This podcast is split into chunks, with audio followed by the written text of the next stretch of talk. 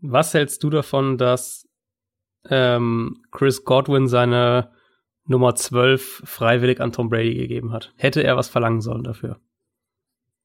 Was denn, feuchten Händedruck oder? Nee, die lassen sich da ausbezahlen normalerweise. Ah, und er hat gar nichts bekommen, ja? Er hat gesagt, aus Respekt gibt er ihm die. Ja, natürlich. Also ich find's voll, ich find's vollkommen angemessen. Da kommt einer der größten, der in deiner Liga jemals gespielt hat, der den Sport, den du machst, jemals gespielt hat, in dein Team und ist bekannt dafür, die zwölf zu tragen. Ich glaube, weiß ich nicht, ob ich da zu eitel wäre. Glaubst du, dass in meinem Fall die Rolle 13, gespielt, äh, in meinem Fall die Bällefrage 13 will? abzugeben. Hä? Glaubst du, dass er Angst hatte, dass er sonst keine Bälle kriegt? Das kann natürlich sein. Du hast mir, du hast mir nicht mal eine 12 gegeben, ich werf dir nicht den Ball So, zu. TB12 Nein, und so, ich finde schon- Marke.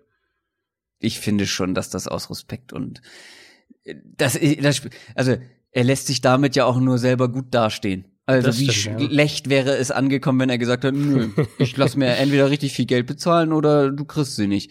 So, das hätte ja ein ganz schlechtes Sch- Licht auf ihn geworfen und so profitieren ja alle von. Man hat wirklich nach wie vor TB12 im Team. Ist natürlich auch aus Marketinggründen äh, Gründen, äh, interessant für, für die Buccaneers. Gut, das interessiert wahrscheinlich Chris Godwin weniger. Aber auch er steht ja einfach in einem guten Licht da und ich hätte es auch so gemacht. Das ehrt dich. Mhm. Obwohl, Nummer, die Nummer 13 ist natürlich, ja, weiß ich nicht, ob ich die abgegeben hätte. Naja. Naja, und jetzt auch die 14. Ich finde irgendwie, ich weiß nicht, 14. Magst du die 14? ich finde 14 ist irgendwie so eine, hm, Das ist, also muss ich ganz ehrlich sagen, ist ein Thema, was mich relativ wenig bewegt insgesamt. echt, ich, ja, ich doch irgendwie Rückennummern finde ich jetzt schon, man verbindet halt mit jeder Zahl, also mit jeder, mit jedem Trikot irgendwas, oder? Ja, ich hätte es auch komisch gefunden, wenn äh, Tom Brady plötzlich eine andere Rückennummer gehabt hätte. Ja, das. Ding auf der anderen Seite ist auch, ich hatte Chris Godwin gar nicht so im Kopf als die Nummer 12. Er hat Weißt du, sogar 12 in seinem, seinem Twitter-Namen. Da heißt irgendwas mit, sogar ausgeschrieben, irgendwas mit 112 oder irgendwie sowas, keine Ahnung. Hm. Das bedeutet Ah, ja. irgendwas, Christoph. Mensch. Ja. Mir würde die, wie gesagt, mir würde wahrscheinlich meine Rückennummer auch was bedeuten. So. Ja, aber ist fair, ist ein fairer Move.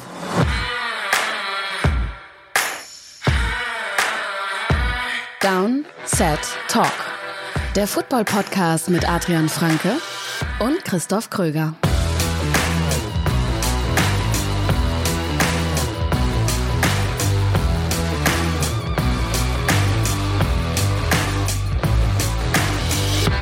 Gut, dass wir das Thema abgeschlossen haben und zu einer neuen Folge Downset Talk kommen können. Der offizielle NFL-Podcast von The Zone und Spox mit mir, Christoph Kröger und mit Adrian Franke. Einen wunderschönen guten Tag. Nummer? Nummer eins natürlich. What? Okay. Nee, ich finde die, die 11 finde ich gut. Die 11 finde ich ist eine gute Nummer. Äh, und Receiver ansonsten halt so der, der Klassiker, halt so die 80 zum Beispiel. Also ich war ja in meinem Flag Football Team die 13, das ist klar. 13 ist meine Zahl am 13. 13 ist Geburtstag. auch eine gute, ist auch eine gute Nummer in der NFL. OBJ, Keenan Allen, Ja? alle die 13. Wir machen heute eine neue Draft Preview. Es ist der 2. April. Das heißt, diesen Monat ist es soweit. Diesen Mhm. Monat findet der Draft statt. Wir gucken heute auf die Wide Receiver, auf die viel gelobte, oft erwähnte Wide Receiver Klasse. Könnte also etwas länger gehen, mal wieder. Aber viele von euch haben relativ wenig zu tun momentan, sind viel zu Hause vor allem. Da kann man auch schon mal länger Podcast hören. Ne? Also äh, da müssen wir uns wahrscheinlich, ah doch, zügeln müssen wir uns wahrscheinlich, wenn wir dann irgendwann locker über die zwei Stunden kommen. Manchmal machen wir auch Kram zusätzlich zu unseren Folgen, die einmal die Woche am Donnerstag rauskommen. Zum Beispiel Bonusfolgen bekommt man als Supporter, als Special Team Mitglied bei Patreon. Wer da noch nicht mit dabei ist, sollte sich das auf jeden Fall mal angucken. www.downsettalk.de YouTube-Livestreams haben wir zwar schon länger nicht mehr gemacht, kommt aber ab und zu mal vor, also auch bei YouTube abonnieren. Instagram, auf unserem verifizierten Instagram-Kanal, äh, machen wir auch manchmal Livestreams. Da sollte man auch vorbeischauen. Also überall folgen, hilft uns natürlich auch zu wachsen. News aus der NFL. Da haben wir heute zum Glück etwas weniger. Weshalb ich mir Hoffnung mache, dass wir uns dafür umso intensiver um die Wide Receiver kümmern können. Aber eine grundlegende Sache haben die NFL-Owner jetzt beschlossen, und zwar ein neues Player-Format. Genau, das war ja eigentlich, also eigentlich war es nur noch eine Formalität. Ähm, wir hatten das ja auch schon mal kurz thematisiert. Ähm, naja, wir haben es wirklich nicht viel thematisiert, genau. weil ähm, das, das neue Agreement hatten wir gar nicht mit drin, nachdem es feststand, dass Stimmt, es das ja, wir, wir, hatten das, glaube ich, mhm. mal ursprünglich bei den, was so passieren könnte, wenn das verabschiedet wird. Ähm, genau, genau. Ich habe nach wie vor fest vor, irgendwann mal so eine kurze, das ist das neue CBA-Folge irgendwie zu machen, aber das wird eine extra Folge sein, vielleicht auch erst dann für nach dem Draft, weil bis zum Draft ist halt leider noch echt noch sehr viel zu tun. Ähm, das ist eine der Änderungen, die eben jetzt dann mit sofortiger Wirkung, also ab der kommenden Saison schon greift, wohingegen ja andere Sachen erst ähm, später in Kraft treten, mhm. wie zum Beispiel der, der 17-Spiele-Schedule für jedes Team. Ähm, was ist jetzt passiert? Also gestern bei der bei der Team-Owner-Abstimmung, also am, mit, am, am Dienstag bei der Team-Owner-Abstimmung ähm, wurde das jetzt auch formal so bestätigt. Ab der kommenden Saison eben werden wir ein Playoff-Team pro Conference mehr haben als bisher. Das wurde schon mal diskutiert. Äh, vor sechs mhm. Jahren, 2014 war das schon mal ein Thema damals dann wieder verworfen. Jetzt mit dem neuen CBA, mit dem anstehenden ähm, neuen TV-Deals und so weiter, passt natürlich für die, für die Liga und für die Owner vom Timing her relativ ähm, ideal. Ich glaube, ganz kurz Aber kann man. Findest du das gut? Äh, das habe ich mir sogar auch als Frage für dich aufgeschrieben.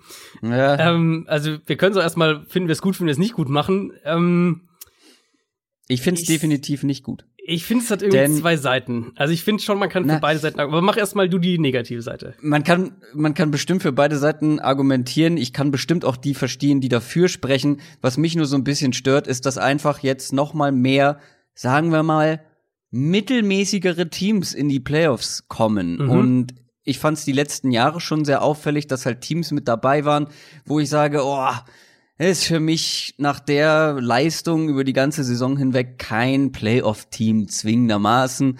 Und das waren dann auch oft Teams, die dann wirklich direkt ausgeschieden sind in der Wildcard-Runde oder wenn sie die dann noch irgendwie überstanden haben, dann spätestens danach und jetzt kommt einfach noch mehr, sagen wir mal, vom unteren Ende noch mehr mit dazu, sprich mehr Mittelklassigkeit in den Playoffs. Es ist leichter noch in die Playoffs zu kommen als vorher. Ähm, für mich sind die Playoffs wirklich so das Aufeinandertreffen der absolut besten Teams.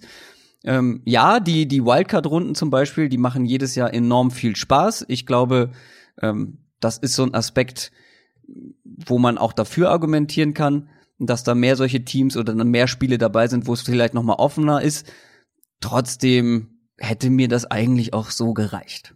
Ich fand halt das alte Format sehr, sehr cool. Also ich fand halt da was wirklich so. Ja, genau. Es ist so ein Elite-Feld. Ich glaube auch gerade mit den ähm, Im Vergleich zu den anderen US-Sportarten, zu den großen US-Sportarten, war die NFL, glaube ich, also entweder die Liga, wo prozentual am wenigsten Teams in die Playoffs kommen oder mit, mit einer der Ligen, wo am wenigsten reinkommen. Also ich glaube zum Beispiel NBA kommen ja, glaube ich, deutlich mehr rein.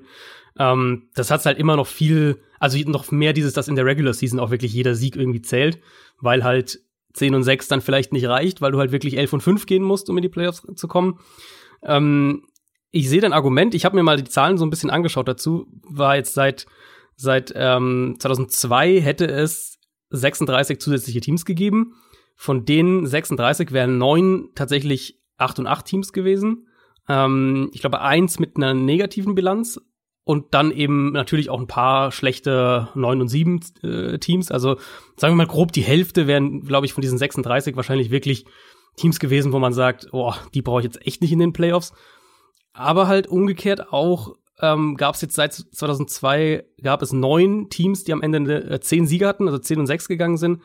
Ähm, und von den neun hätten acht die Playoffs geschafft unter dem neuen Format. Und ich finde halt, also wir haben das natürlich, wenn man es positiv argumentieren will, wir haben es ja schon oft genug gesehen, dass irgendwie so ein, so ein 10 und 6 Team ähm, über die letzten vier Spiele in der Regular Season noch heiß läuft und man irgendwie so denkt, boah, die könnten echt, echt in den Playoffs für eine Überraschung sorgen und dann fehlt halt der eine Sieg ähm, dass sie reinkommen könnten. Also ich, ja. ich glaube, ja. irgendwie analog zu dem, weil was wir ja oft haben, ist ja ein schwacher Division-Gewinner in den Playoffs und die kommen ja das eh stimmt. so oder so rein. Ähm, ich glaube, die Gefahr ist natürlich so ein bisschen, dass du analog zu diesem schwachen Division-Gewinner jetzt Gefahr läufst, dass es eben auch noch ein schlechtes Wildcard-Team gibt ähm, aber umgekehrt kann man halt auch sagen, du, du hast vielleicht die Chance, dass drei richtig unterhaltsame Wildcard-Teams reinkommen und den schlechten Division-Gewinner hättest du halt so ja. oder so drin. Also ähm, mhm. ja, ich finde, man kann für beides argumentieren, aber ich, mein, also meine erste Bauchreaktion war auch so, mh, hm, eigentlich fand ich das alte Format ähm, mega gut und ähm, es hat halt die Regular Season noch, ähm, Ja, noch Ding wertvoller gemacht quasi. Die Regular Season wertvoller gemacht, aber die Playoffs nicht mehr ganz so, weil wie viel sind jetzt 14 sind dann am Ende Mhm. drin? Das ist fast die Hälfte der Liga, Genau. die es am Ja, Ende in genau. die Playoffs schafft. Und das Genau. ist mir nicht exklusiv genug, ehrlich gesagt. Genau, das ist auch das, was auch so mein, äh, mein Gedanke. Und die andere, der andere Teil davon, um, um die Details mal noch kurz zu gehen, ähm, weil das ist ja auch wichtig, ist, äh, dass der Nummer 7 Seed, also das, der, das neue Wildcard-Team sozusagen, spielt ja jetzt künftig gegen den Nummer 2 Seed, also den, äh, das zweitbeste Team jeweils in jeder Conference, ähm, am Wildcard-Wochenende. Und bisher hatten ja die ersten beiden Seeds, also Nummer 1 und Nummer 2, hatten ja äh, immer Bye Week, also ein Freilos in der ersten Playoff-Runde.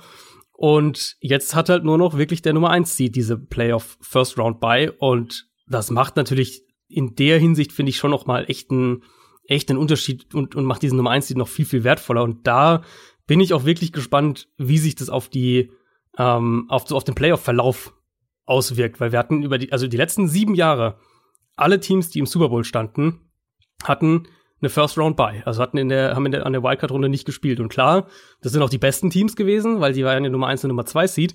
Aber ich glaube halt dieser, ähm, diese Pause in der ersten Runde, dass du dich erholen kannst, dass du halt nicht Gefahr läufst, wie es jetzt zum Beispiel den Saints passiert ist, dass du zu Hause irgendwie einen Upset kassierst und verlierst. Ähm, in der Wildcard-Runde, das macht schon echt viel aus. Und da bin ich wirklich mal gespannt, wie wir, wie das so in fünf Jahren die Statistik ist. Ob sich nur noch Nummer 1 Seeds in die, in die Super Bowl kommen oder ähm, ob das jetzt eher dafür, dazu führt, dass sich das alles ausweitet und häufig auch mal wieder Nummer 4 oder Nummer 5 Seed in, die, in, in den Super Bowl kommt. Dann steht auch noch fest, das, was ich eben schon so ein bisschen angedeutet habe, dass das Draft-Datum aktuell das alte bleibt. Daran wird nichts gerüttelt. Und die NFL rechnet auch mit einer kompletten, normal Mhm. ausgeführten Regular Season ab September. Mm, Zum, also zum Draft hat sich Godell ja noch mal sehr deutlich geäußert und äh, da auch mehr oder weniger so so halbwegs durch die Blume noch gesagt, dass er da keinen kein, äh, keine negative Stimmung dagegen haben will, weil sich ja doch wohl einige GMs einen, ähm, drauf gepocht haben, dass man den Draft verschiebt. Ähm, also zu dem Thema hat sich Godell sehr deutlich geäußert, dass der Draft eben stattfinden soll, 23. bis 25. April, wie geplant. Es gibt auch ein paar Details jetzt mehr dazu, eben, dass die, ähm, wie diese War Rooms aussehen sollen. Teams dürfen wohl bis zu zehn ähm, mit Teammitglieder in diesen War Room packen, also GM, Scouts und so weiter natürlich.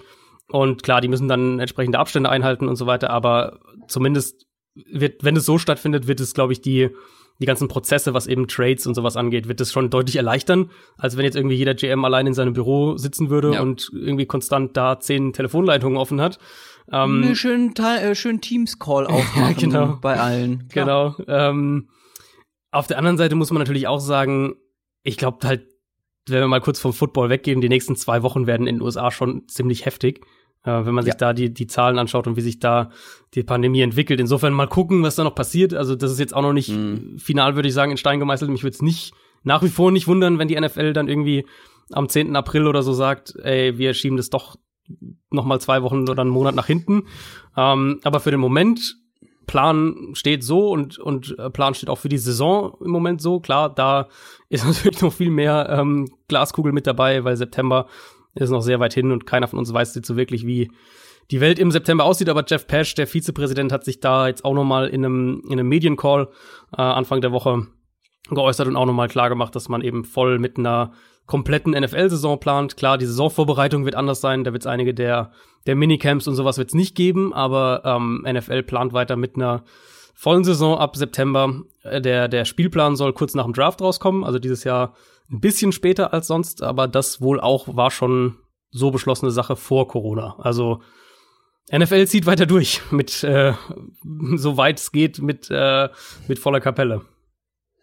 Dann gibt's noch ein paar personelle News. Zum Beispiel Michael Brockers, Defensive Tackle. Der hat ein neues Team. Ja, ein neues altes Team. Ähm, der war ja eigentlich bei den Ravens schon ähm, oder hat sich mit den Ravens geeinigt gehabt und dann gab's ähm, Auffälligkeiten oder die Ravens haben nach dem Medizincheck nochmal versucht neu zu verhandeln und dann ist der Deal infolgedessen geplatzt und er ist dann relativ direkt zurück zu den Rams gegangen. Ähm, ist natürlich insofern kurios, dass er sich jetzt eben, also irgendwie ein paar Tage danach oder sogar am einen Tag danach oder am gleichen Tag sogar noch mit den Rams wieder geeinigt hat, wo man jetzt ja sagen würde, die Rams sind das Team, das Brockers medizinisch gesehen auch am besten kennt. Ähm, und jetzt ja auch nicht irgendwie günstig mit denen geeinigt hat, sondern auch drei Jahresvertrag, kann über 30 Millionen Dollar Gesamtvolumen haben. Äh, die Ravens hatten wohl Sorgen wegen einer Knöchelverletzung aus der vergangenen Saison und dann eben konnte man sich halt nicht mehr einigen, den, wie der Vertrag angepasst wird.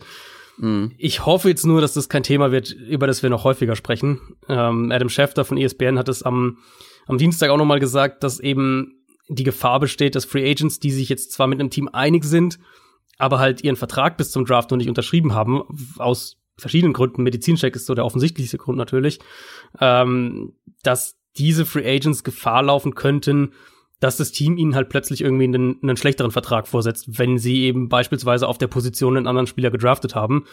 Das wäre natürlich mega schmutzig und ich hoffe echt, dass es solche Fälle nicht geben wird, aber als Free Agent sollte man jetzt irgendwie alles versuchen, wenn man sich schon einig ist mit einem Team, den Vertrag auch zu unterschreiben. Und da bin ich sehr, sehr gespannt, wie es mit einigen der, der Namen da jetzt noch, was, was da noch passieren wird, die ja noch da sind, wie ein David Clowney und ein Cam Newton und ein James Winston zum Beispiel. Die Ravens haben aber eine Alternative gefunden. Ja, und dann eben viel günstiger. Äh, Ravens holen sich Derek Wolf von den Broncos für ein Jahr sechs Millionen Dollar, also viel, viel weniger Geld, als sie, als die Broncos geboten hatten. Derek Wolf hatte ja auch Verletzungsprobleme gerade letztes Jahr. Insofern hat man sich da wahrscheinlich schneller auf einen günstigen Vertrag geeinigt. Ähm, ja, wie gesagt, deutlich günstigere Lösung. Verletzungstechnisch tendenziell eher noch die riskantere, aber dementsprechend gab es dann auch den, den Preiserlass. Die Colts haben auf der Cornerback-Position etwas getan, haben sich einen alten Bekannten geholt von den Vikings. Xavier Rhodes ist bei den Colts gelandet. Ist im Prinzip der Ersatzmann für Pierre Desir, den haben sie ja gehen äh, gelassen, mhm. auch, ein, auch so ein physischer Outside-Corner. Zumindest, wenn wir jetzt die letzte Saison anschauen, würde ich sagen, ist es eigentlich fast eher eine Verschlechterung für die Colts. Also ich finde nicht, dass sie sich da verbessert haben mit dem Tausch Pierre Desir gegen Xavier Rhodes. Wenn man nur die letzte Saison Wenn man nur die letzte Saison nimmt, nicht, genau. Nee. Genau. Ähm, es kann natürlich sein, dass Rhodes noch mal irgendwie die Kurve bekommt und noch ein, zwei gute Jahre mhm. im Tank hat. Klar, dann wäre eine Verbesserung, aber der wird jetzt bald 30 und für mich sah der halt letztes Jahr wie ein Cornerback aus, der, der eben seine Agilität und seine Explosivität verloren hatte. Und ich weiß nicht, wie optimistisch man da sein sollte, bei, gerade eben bei einem Cornerback, was ja so eine unheimlich, mhm. ähm, also eine reaktionsstarke Position ist, wo du halt, wo du extrem gut physisch auch reagieren musst. Ich weiß nicht, wie sehr man darauf hoffen sollte. Kann natürlich immer sein, dass der angeschlagen war, Verletzungen, die wir vielleicht auch gar nicht kennen. Das sollte man nicht ausschließen. Colts sind jetzt auf jeden Fall mit, mit Rocky Hassin und, und Xavier Rhodes auf Outside Corner sind sie schon sehr, sehr physisch aufgestellt. Also das ist da schon das, das relativ klar erkennbare Muster, würde ich sagen. Und dann gibt's noch eine zweite Cornerback-News. Ronald Darby, Ex-Eagles Cornerback, ist jetzt bei den Washington Redskins gelandet. Ja, finde ich ehrlicherweise auch eher ein Downgrade. Also die Redskins haben ja, haben wir letzte Woche drüber gesprochen, mit, mit Quinton Dunbar, ihren besten Corner aus der letzten Saison, gerade für einen Fünftrunden-Pick an die Seahawks abgegeben. Und verscherbelt. Verscherbelt, muss man eigentlich fast wirklich so sagen. Und Darby wenn man da jetzt mal die letzten beiden Jahre sich anschaut, ich meine, du bist noch, noch ein viel größerer Ronald Darby-Kritiker als ich, mhm. ähm, was er bei den Eagles gespielt hat, dann ist das jetzt mal relativ klar, finde ich, ein Upgrade. Und wenn man sich Washingtons Kader aktuell anschaut, dann. Ein Downgrade meinst du? Äh, ein Downgrade, genau.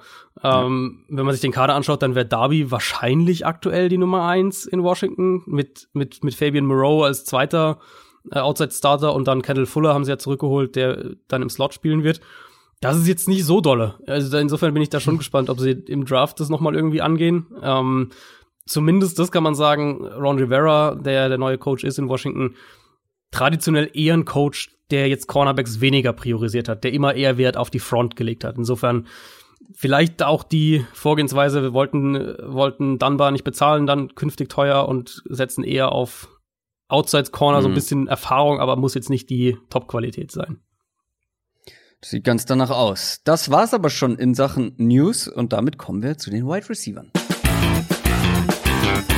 Der NFL Draft. Wir freuen uns beide wie kleine Kinder, oh ja. glaube ich, auf diese Folge. Weil wir haben jetzt sehr, sehr lange Zeit, sehr, sehr viele Wide Receiver uns beide angeschaut. Und vielleicht generell zur Klasse, wir haben es immer mal wieder durchblicken lassen es haben alle von dieser Klasse, von dieser Wide Receiver Klasse geschwärmt. Ich war dann so jemand, der gedacht hat, na, da lasse ich, da will ich mich erstmal selber von überzeugen, ob das dann auch wirklich so ist oder ob alle jetzt irgendwie gerade durchdrehen und da ja, da so ein Hype entsteht. Ja, dann habe ich habe ich die ersten Tapes geschaut und doch zu Recht schwärmen alle. Mhm. Also, du hast zum einen eine hohe Qualität in der Spitze.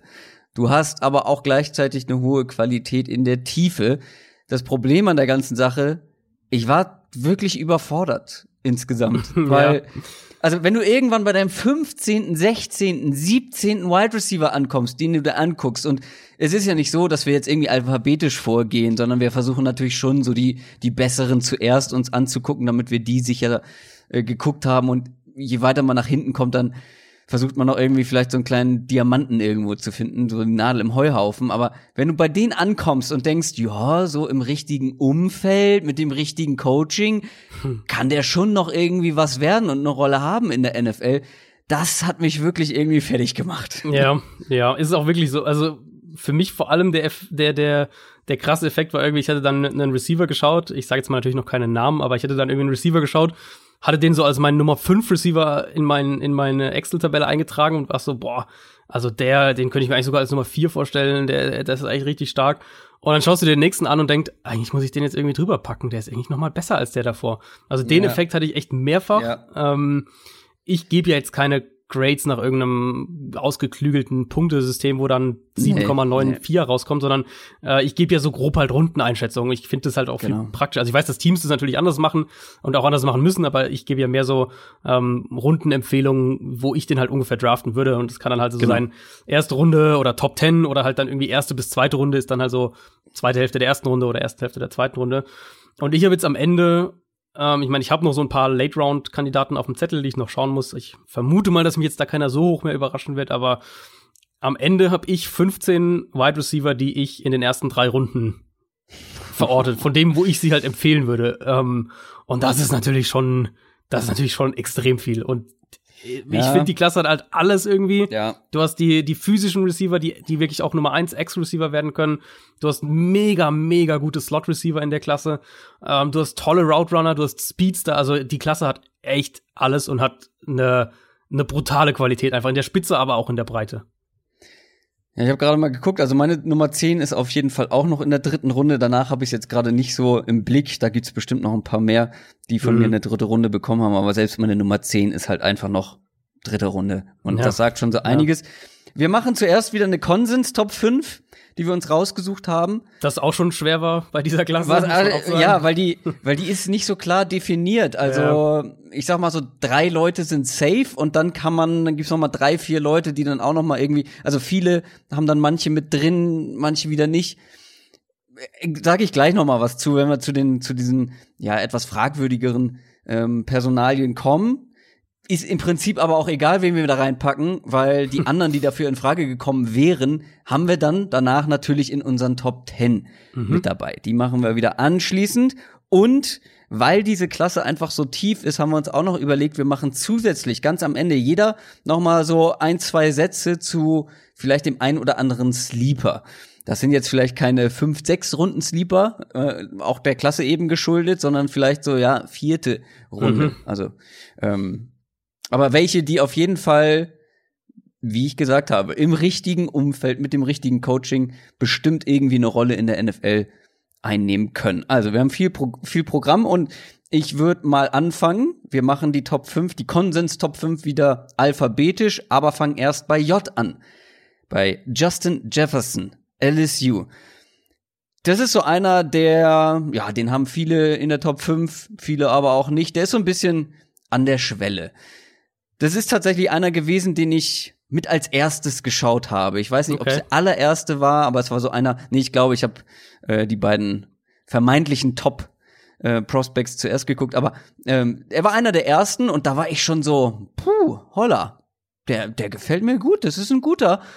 Und letztendlich, ähm, das war dann wie bei dir, waren dann halt doch noch mal wieder andere dabei, die noch mal drüber gelandet sind. Also mhm. das war genau so ein Fall von dem ich anfangs sehr begeistert war, immer noch begeistert bin eigentlich, aber es trotzdem noch viele andere gab, die da drüber gelandet sind. Das ist auf jeden Fall der Receiver von Joe Burrow, so einer der Receiver von Joe Burrow, die natürlich oder der von Joe Burrow und natürlich dieser starken LSU Offense insgesamt profitiert hat, hat wirklich absurde Stats aufgelegt mit über 1500 Receiving Yards und 18 Touchdowns.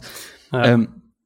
ähm, das ist natürlich also, vielleicht sagt man das auch noch mal in einem Satz vorweg bei den Wide Receivern, gerade wenn wir nachher zum, zum Ranking kommen, ist natürlich, finde ich, bei den Wide Receivern ähm, noch mehr als bei den Quarterbacks auch ein gutes Stück Geschmackssache mit dabei, wie man das dann am Ende unterm Strich bewertet. Aber lass uns mal darüber sprechen, was Justin Jefferson denn so auszeichnet. Wie gesagt, ich mag ihn sehr, weil er zum Beispiel eine wichtige Sache mitbringt, die ich ganz besonders an äh, Wide Receivern schätze, und das ist Route Running. Und ich finde, ähm, das macht er sehr gut. Ball Skills ist noch so ein Thema und seine Hände sind immer wieder positiv aufgefallen. Mhm. Aber ähm, erzähl du doch gerne mal, was, was ihn so auszeichnet in deinen Augen. Also Jefferson ist ein extrem guter Slot-Receiver. Damit sollte man vielleicht mal anfangen, um die auch so ein bisschen, ich ja, glaube, das ist gar nicht ja, schlecht stimmt. bei den Receivern, ähm, so ein bisschen Ko Kontext zu geben, weil da reden wir ja nicht nur davon, eben was für ein Geschmack, was für ein Receiver-Typ genau. man eher mag, sondern ähm, da gibt's ja einfach wirklich verschiedene Receiver-Typen. Ähm, und Teams suchen auch unterschiedliche Receiver-Typen natürlich dann. Ähm, Justin Jefferson ist ein Slot-Receiver und für mich aus drei Gründen eine sehr gute, ein sehr guter Slot-Receiver. Ähm, er findet wahnsinnig konstant Lücken in Zone Coverage. Darin ist er wirklich, also wirklich unglaublich gut. Das ist, ist mir so oft aufgefallen bei seinem Tape. Dann hat er sehr gute Hände, hast du ja schon gesagt, und auch eine sehr gute mhm. Körperkontrolle. Also viele äh, Catches mhm. eben auch in schwierigen Situationen mal, wenn der, der Hit vom Verteidiger schon reinkommt, eben was man als Slot Receiver auch häufig machen muss.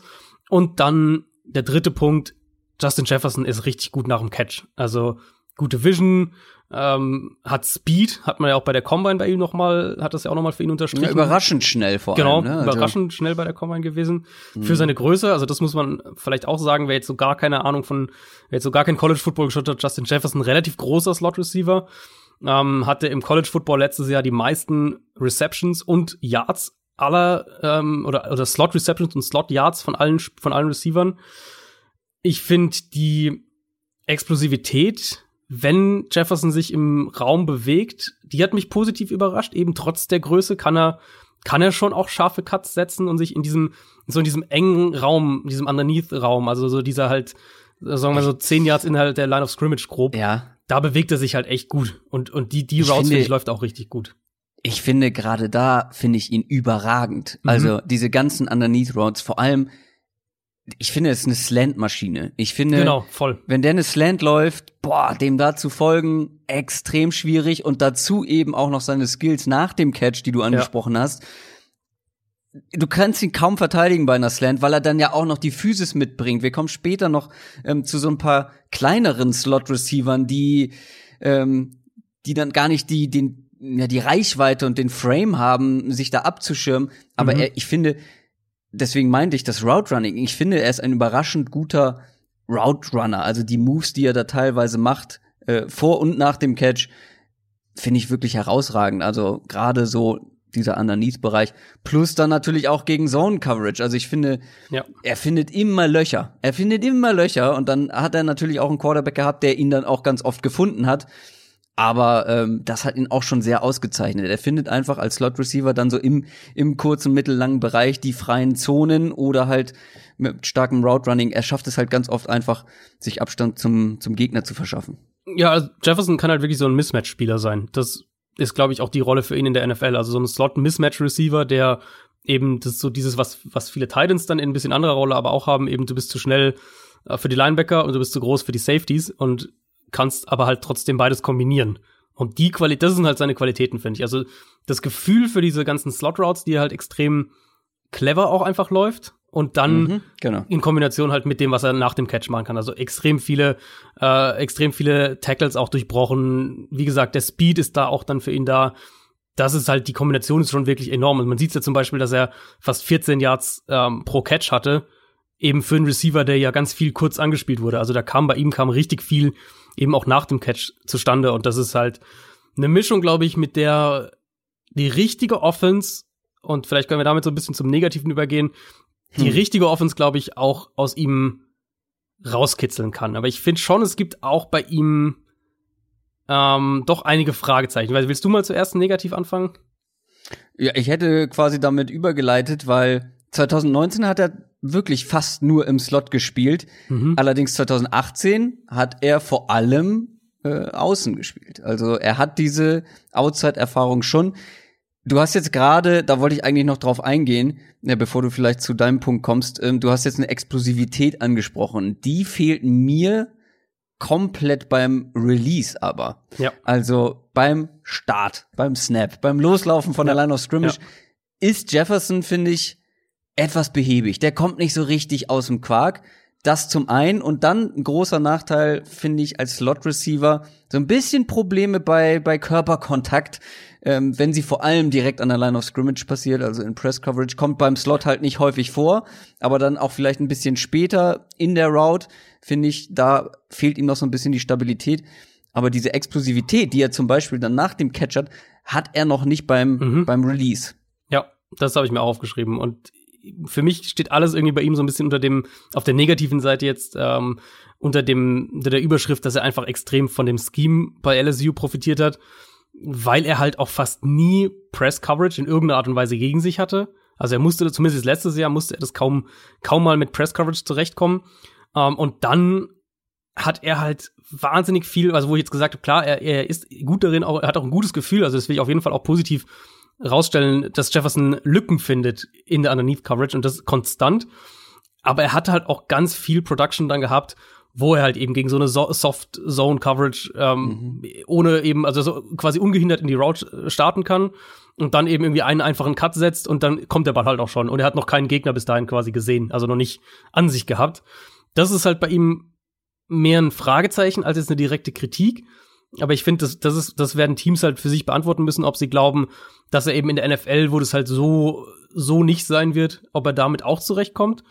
Also das auf der einen Seite und dann ähm, finde ich, das ist dann halt die, die, äh, die anknüpfende Kritik oder meine, meine leichte Tendenz, die ich eben in der Beantwortung dieser Frage habe.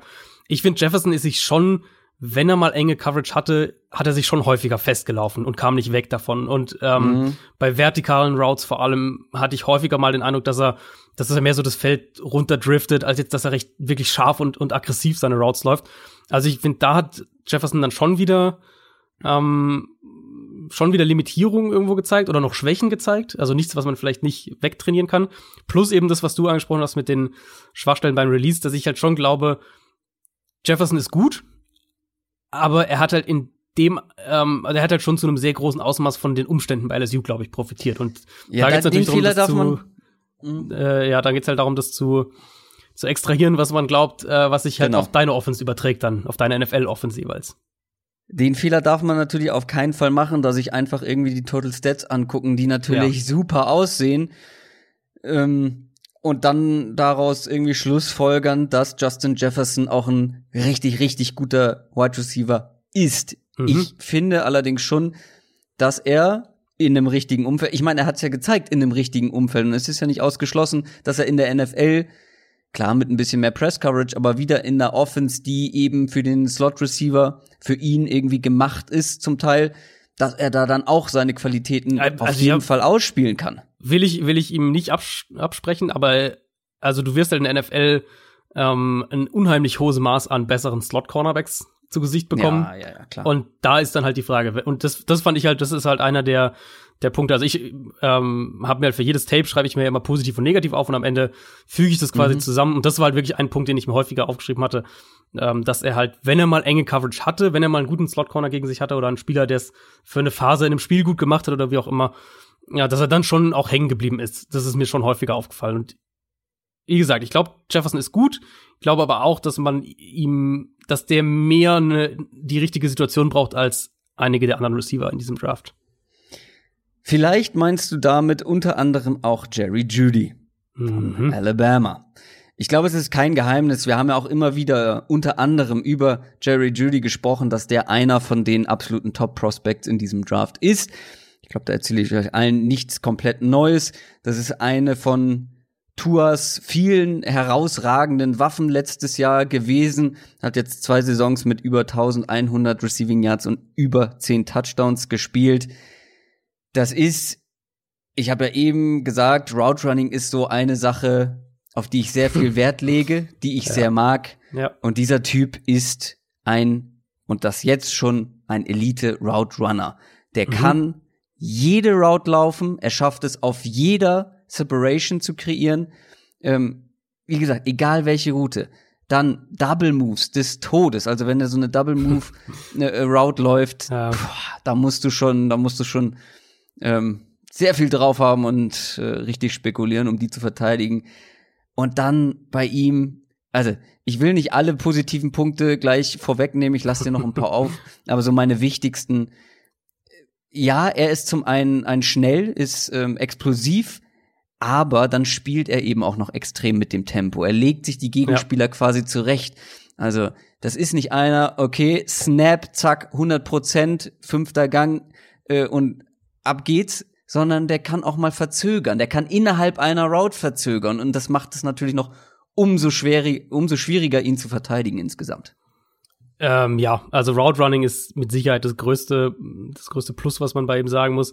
Hat unheimlich schnelle Füße, ähm, setzt ja. wahnsinnig scharfe Cuts, ohne dabei ja. Speed zu verlieren. Das bei ihm ist wirklich alles eine eine fließende Bewegung. Ähm, ich finde, er hat so diese, er hatte so ein paar, das waren so Routes, wo ich, die mir echt im Gedächtnis geblieben sind, irgendwie so acht, acht, zehn Yard Out Routes, ähm, wo er halt wirklich bei gefühlt einer Route, die irgendwie eine Tiefe von, von eben acht Yards hat, vier Yards Separation kreiert, weil er halt der Cornerback bei, wo, wo Judy den Cut setzt, der Cornerback komplett in die andere Richtung unterwegs ist.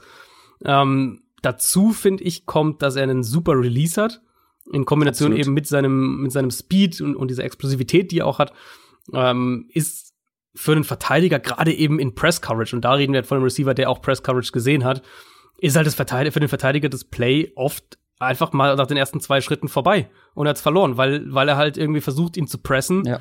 Judy ja. lässt ihn halt komplett ins Leere laufen, hat dann schon irgendwie Separation, ist dann sowieso zu schnell und hat dann halt noch seine Route Running Skills und da hast du halt als Cornerback eigentlich wirklich keine, ähm, keine Chance mehr. Ich finde die Mischung eben aus der Explosivität, die er hat, das, die Route-Running-Fähigkeiten, aber so die physischen Fähigkeiten, eben wie er seine Cuts setzt, wie er seine Routes eben auch wirklich konstant scharf läuft, aber auch Verständnis dann hat fürs Route-Running und, und versteht, wo der Verteidiger sich hinbewegt, wie er sich bewegen muss, um den Verteidiger aussteigen zu lassen, plus eben der Release. Also diese Sachen kombiniert. Explosivität, Route-Running, Release, die machen Judy halt für mich wirklich zu einem der positionsübergreifend gesprochenen ähm, Elite-Prospects in dieser Klasse. Also muss ich wirklich ganz klar so sagen. Und es überträgt sich auch aufs Feld statistisch gesprochen bei ihm. Äh, wenn du einfach nur schaust, der hatte zum Beispiel ähm, über 50 Plays, die 15 Yards oder mehr kreiert haben, wo er mindestens einen Schritt oder mehr Separation hatte. Also äh, auch also ist bei weitem der College Bestwert über äh, über die letzten Jahre. Also der kreiert im Kurzpassspiel Separation wo du halt sagst, okay, Offenses müssen ja, oder Offenses werfen den Ball immer schneller in der NFL, der Ball ist immer schneller raus. Du musst in der Lage sein, schnell innerhalb von zwei Sekunden, 2,5 Sekunden Separation kreieren zu können. Da ist für mich keiner besser als Judy in dieser Klasse. Aber er kreiert halt auch die Separation, wenn er in vertikaleren Routes spielt, also wenn er wirklich auch tiefer eingesetzt wird. Der ist für mich ein Receiver, wo ich halt sag, für den würde ich als Team äh, das, was man als, als äh, in der NFL so sagt, stand on the table, für den würde ich als Scout wirklich sagen, wenn wir nicht irgendwie schon drei Super Receiver haben, ähm, für den sollten wir, den sollten wir uns holen. Er ist womöglich dazu auch noch einer der flexibelsten Receiver im Draft, weil er halt auch ja. schon alles Mögliche gespielt hat. Nicht nur, nicht nur einen extrem differenzierten Route Tree, ähm, sondern eben halt auch Inside gelaufen, Auszeit aufgestellt mhm. worden, gegen Jet Press Sweeps, Coverage, gegen Jet Mögliche, Sweeps gemacht, ja. alles Mögliche gemacht. Der hat wirklich wenig Fragezeichen. Und jetzt Fragezeichen zu finden, ist bei ihm ein bisschen Cherrypicking. Also Erbsen-Innenraumpoliererei. Eine Sache, die ich mir aufgeschrieben habe, gerade weil wir gleich noch zu einem anderen kommen, der auch wenig Fragezeichen hat. Seine Hände wirken nicht so gut wie von dem, über den wir gleich sprechen. Ich glaube, du kannst den also, Namen sagen. Ja, CD Lamp. Ja. Ähm, das wird am Ende ist es für die meistens für die meisten sind es die beiden Spieler, zwischen denen sie sich entscheiden müssen, welcher ist der beste Receiver der Klasse. Jerry Judys Hände, finde ich, sind nicht, nicht auf dem Niveau wie viele andere Sachen bei ihm. Also zum Beispiel dem Route Running. Ja, Ähm, ja er, hat ein paar, er hat ein paar Drops auf Tape. Das, das Er hat man ein paar. Konzentrationsdrops vor allem. Mhm. Die sind auffällig, aber der ganze Fangprozess, das ist schwierig zu beschreiben. Ich versuche das gleich bei CD Lamp äh, aus der gegenteiligen Perspektive zu beschreiben. Das ist deutlich einfacher, dann wisst ihr, was ich meine. Aber ich finde, seine Hände sind so ein kleines, so ein kleiner Makel an dem ganzen Also ich, Gesamtbild. Ich, ich kann es ja mal versuchen, vielleicht meinen wir das Gleiche. Ich finde halt, er attackiert den Ball jetzt nicht so, ähm, wie das andere Receiver machen. Und teilweise hast du halt dann irgendwie so dieses, dass die Arme noch so ein bisschen gefühlt zu wenig Spannung haben. Ähm, und, und dann halt sich das auch auf die Hände überträgt und die Hände nicht die richtige Spannung haben, plus dann hier und da mal ein Concentration Drop. Also wir haben, man sollte es jetzt auch nicht zu, zu krass betonen, also wir haben Receiver in der Klasse, die haben Mhm. deutlich größere Drop-Probleme. Ja, ähm, ja, ja, ja. Aber es ist bei Judy ist es schon einige Male aufgefallen, dass er, dass er halt Drops hat oder dass hier und da seine Hände, ähm, ja, ich weiß nicht, ob es die Hände sind, ob es die Arme sind, ob es die gesamte äh, Körperspannung ist in der, in dem Moment, was auch immer, aber dass er halt hier und da äh, mit Drops Probleme hatte, Mhm. das muss man auf jeden Fall sagen. Er ist natürlich auch kein, er ist kein Contested Catch Receiver, das muss man sicher auch Mhm. erwähnen. Also ist jetzt keiner, dem man, dem man permanent irgendwie den Jumpball zuwirft. Ähm, Ja, da fehlt ihm auch so ein bisschen die Physis. Genau, genau. Er ist einfach nicht dieser Physische. Er ist halt, wir haben jetzt in dem Draft, da haben wir auch wirklich die Gegensätze. Ähm, eben CD Lamb, zu dem wir jetzt gleich kommen. Das ist eben der Receiver, der mit Physis und am Catchpoint viel mehr gewinnt. Und Jerry Judy ist halt der Receiver, der viel mehr mit Separation gewinnt. Und da kann man jetzt dann wieder das, was du am Anfang gesagt hattest, so ein bisschen reinbringen. Ähm, was hat man als Team lieber? Will man halt lieber den Receiver, der, der viel Separation kreiert, oder will man lieber den Receiver, der, ähm, der Contested Catches besser fängt und der eben auch größer ist, muss man ja auch, ist ja auch einfach ein Unterschied. Ich, also, die Physis habe ich mir bei Judy negativ aufgeschrieben, ist auch kein, äh, kein Blocker. Ich habe mir auch notiert, äh, mehrfach notiert, dass er bei Screen Blocks, also wenn er als Receiver quasi als, als einen Screen blocken sollte, dass er da echt auch einige Male einfach über den Haufen gerannt wurde. Ähm, Aber das, er gibt immer alles. ja, das das Auffallend im stimmt schon. Vergleich zu, zu CD Lamp. Lamp hat einen wirklich großen Ehrgeiz, egal ob es jetzt nach einer Interception ist. Jerry Judy gibt mit 100 Prozent, geht er da hinterher im Laufspiel, im Vorblocken. Ich finde, er gibt immer 100 Prozent, er geht voll rein in den Block. Er ist technisch da einfach und physisch nicht Physisch so gut. auch halt, ja. Ja, ja. Äh, da hat er seine, da hat er seine Nachteile auf jeden Fall, aber trotzdem, naja, stets bemüht. Stets bemüht, ja. Also es ist halt auch nicht das, wie du ihn dann einsetzt. Das ist ja dann auch einfach der Punkt. Also du setzt halt Jerry Judy dann nicht, äh, im Idealfall nicht irgendwie bei 10 Snaps pro Spiel als deinen Blocker ein. Ähm, aber klar, wir reden ja über einfach im Vakuum positive, negative Eigenschaften und da ist sicher die Physis im Sinne von wie, mit wie viel Power kann er spielen, ist bei Judy sicher auf der negativen Seite. Eben Contested Catches, wie gesagt. Drops finde ich, ist bei ihm erwähnenswert. Ähm, aber Eine viel Sache- mehr finde ich halt auch nicht. Ja, doch eine Sache finde ich, muss man auf jeden Fall zumindest noch mal erwähnen, noch mal unterstreichen. Ja, er hat natürlich auch gegen die oder gegen hochwertigere Konkurrenz gespielt, gegen bessere Cornerbacks gespielt. Allerdings hat er auch in einer Offense gespielt, die nur vor Qualität so strotzt. Das fängt beim Quarterback an, das ist, geht in der O-Line so weiter und dann hat er ein äh, Receiving-Talent um sich herum gehabt, das wirklich herausragend ist. Also wir sprechen da von zwei vielleicht First-Round-Picks dieses Jahr und dann noch zwei weiteren, die in den kommenden Jahren sehr früh im Draft höchstwahrscheinlich weggehen werden. Also er hat in einem in einem unfassbar starken Team gespielt. Das stimmt, aber ich finde halt gerade bei Receivern ähm, kann man das relativ gut isolieren, weil wenn du halt einfach nur immer auf den einen Receiver schaust, dann siehst du ja die Qualitäten trotzdem. Also beim Quarterback finde ich, kann man dann auch mehr diskutieren, ja, hm, hat, wie oft wurde der von seinen Receivern da irgendwie gerettet und so.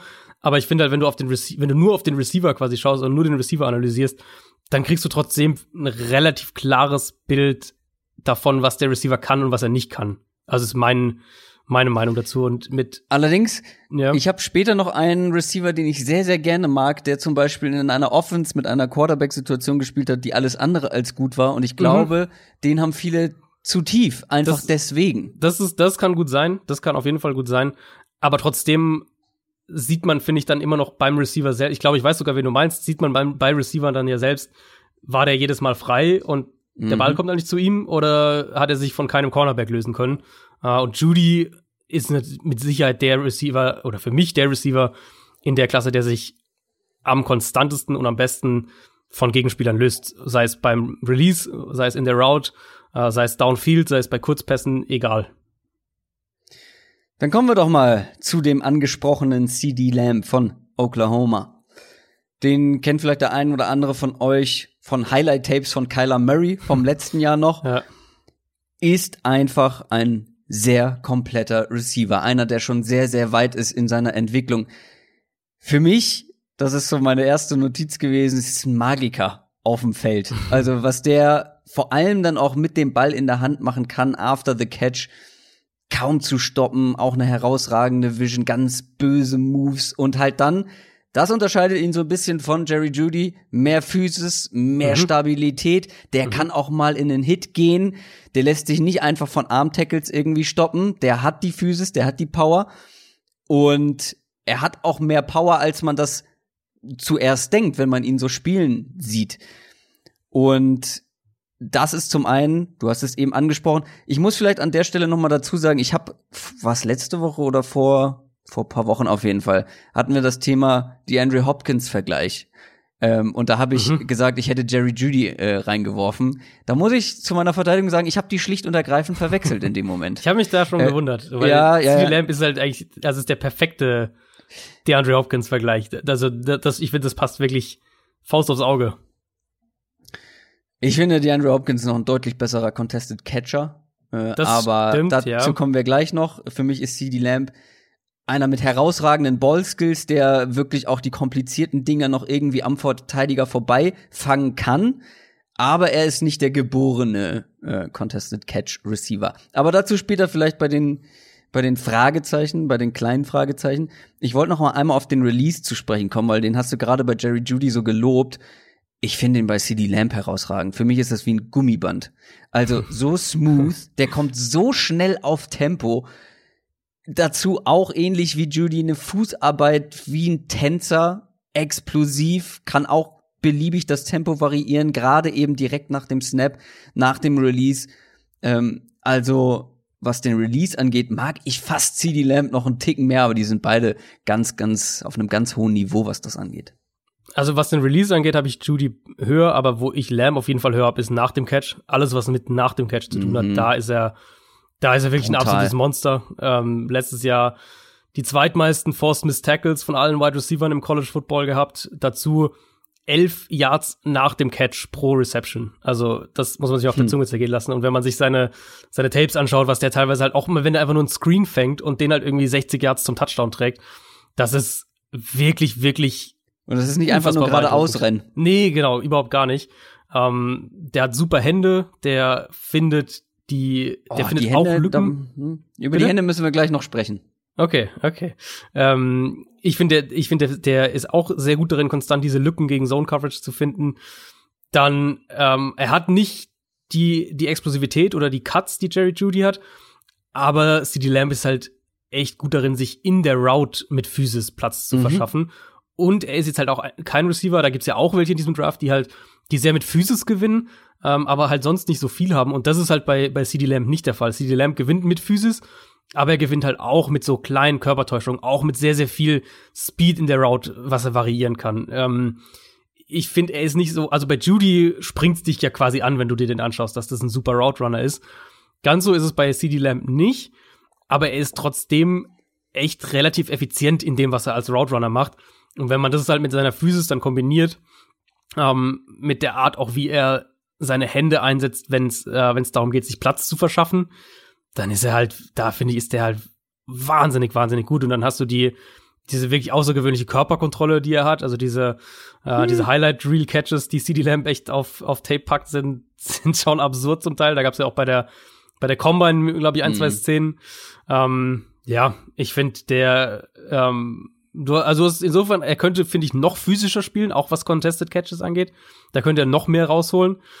Aber das ist schon auch ein richtig, richtig gutes Receiver-Prospekt. Die Hände. Ey, ich, ich träume von den Händen und das ist ganz positiv gemeint. Das ist. Ach so. Ich dachte jetzt, du hättest das auf der negativen Seite, weil du eben so, nein, nein, nein, so nein, nein, nein, ich, bist. Du hast sie nur in so einer Aufzählung gehabt so, und das okay. war mir einfach zu wenig, weil diese Hände sind wie Saugnäpfe.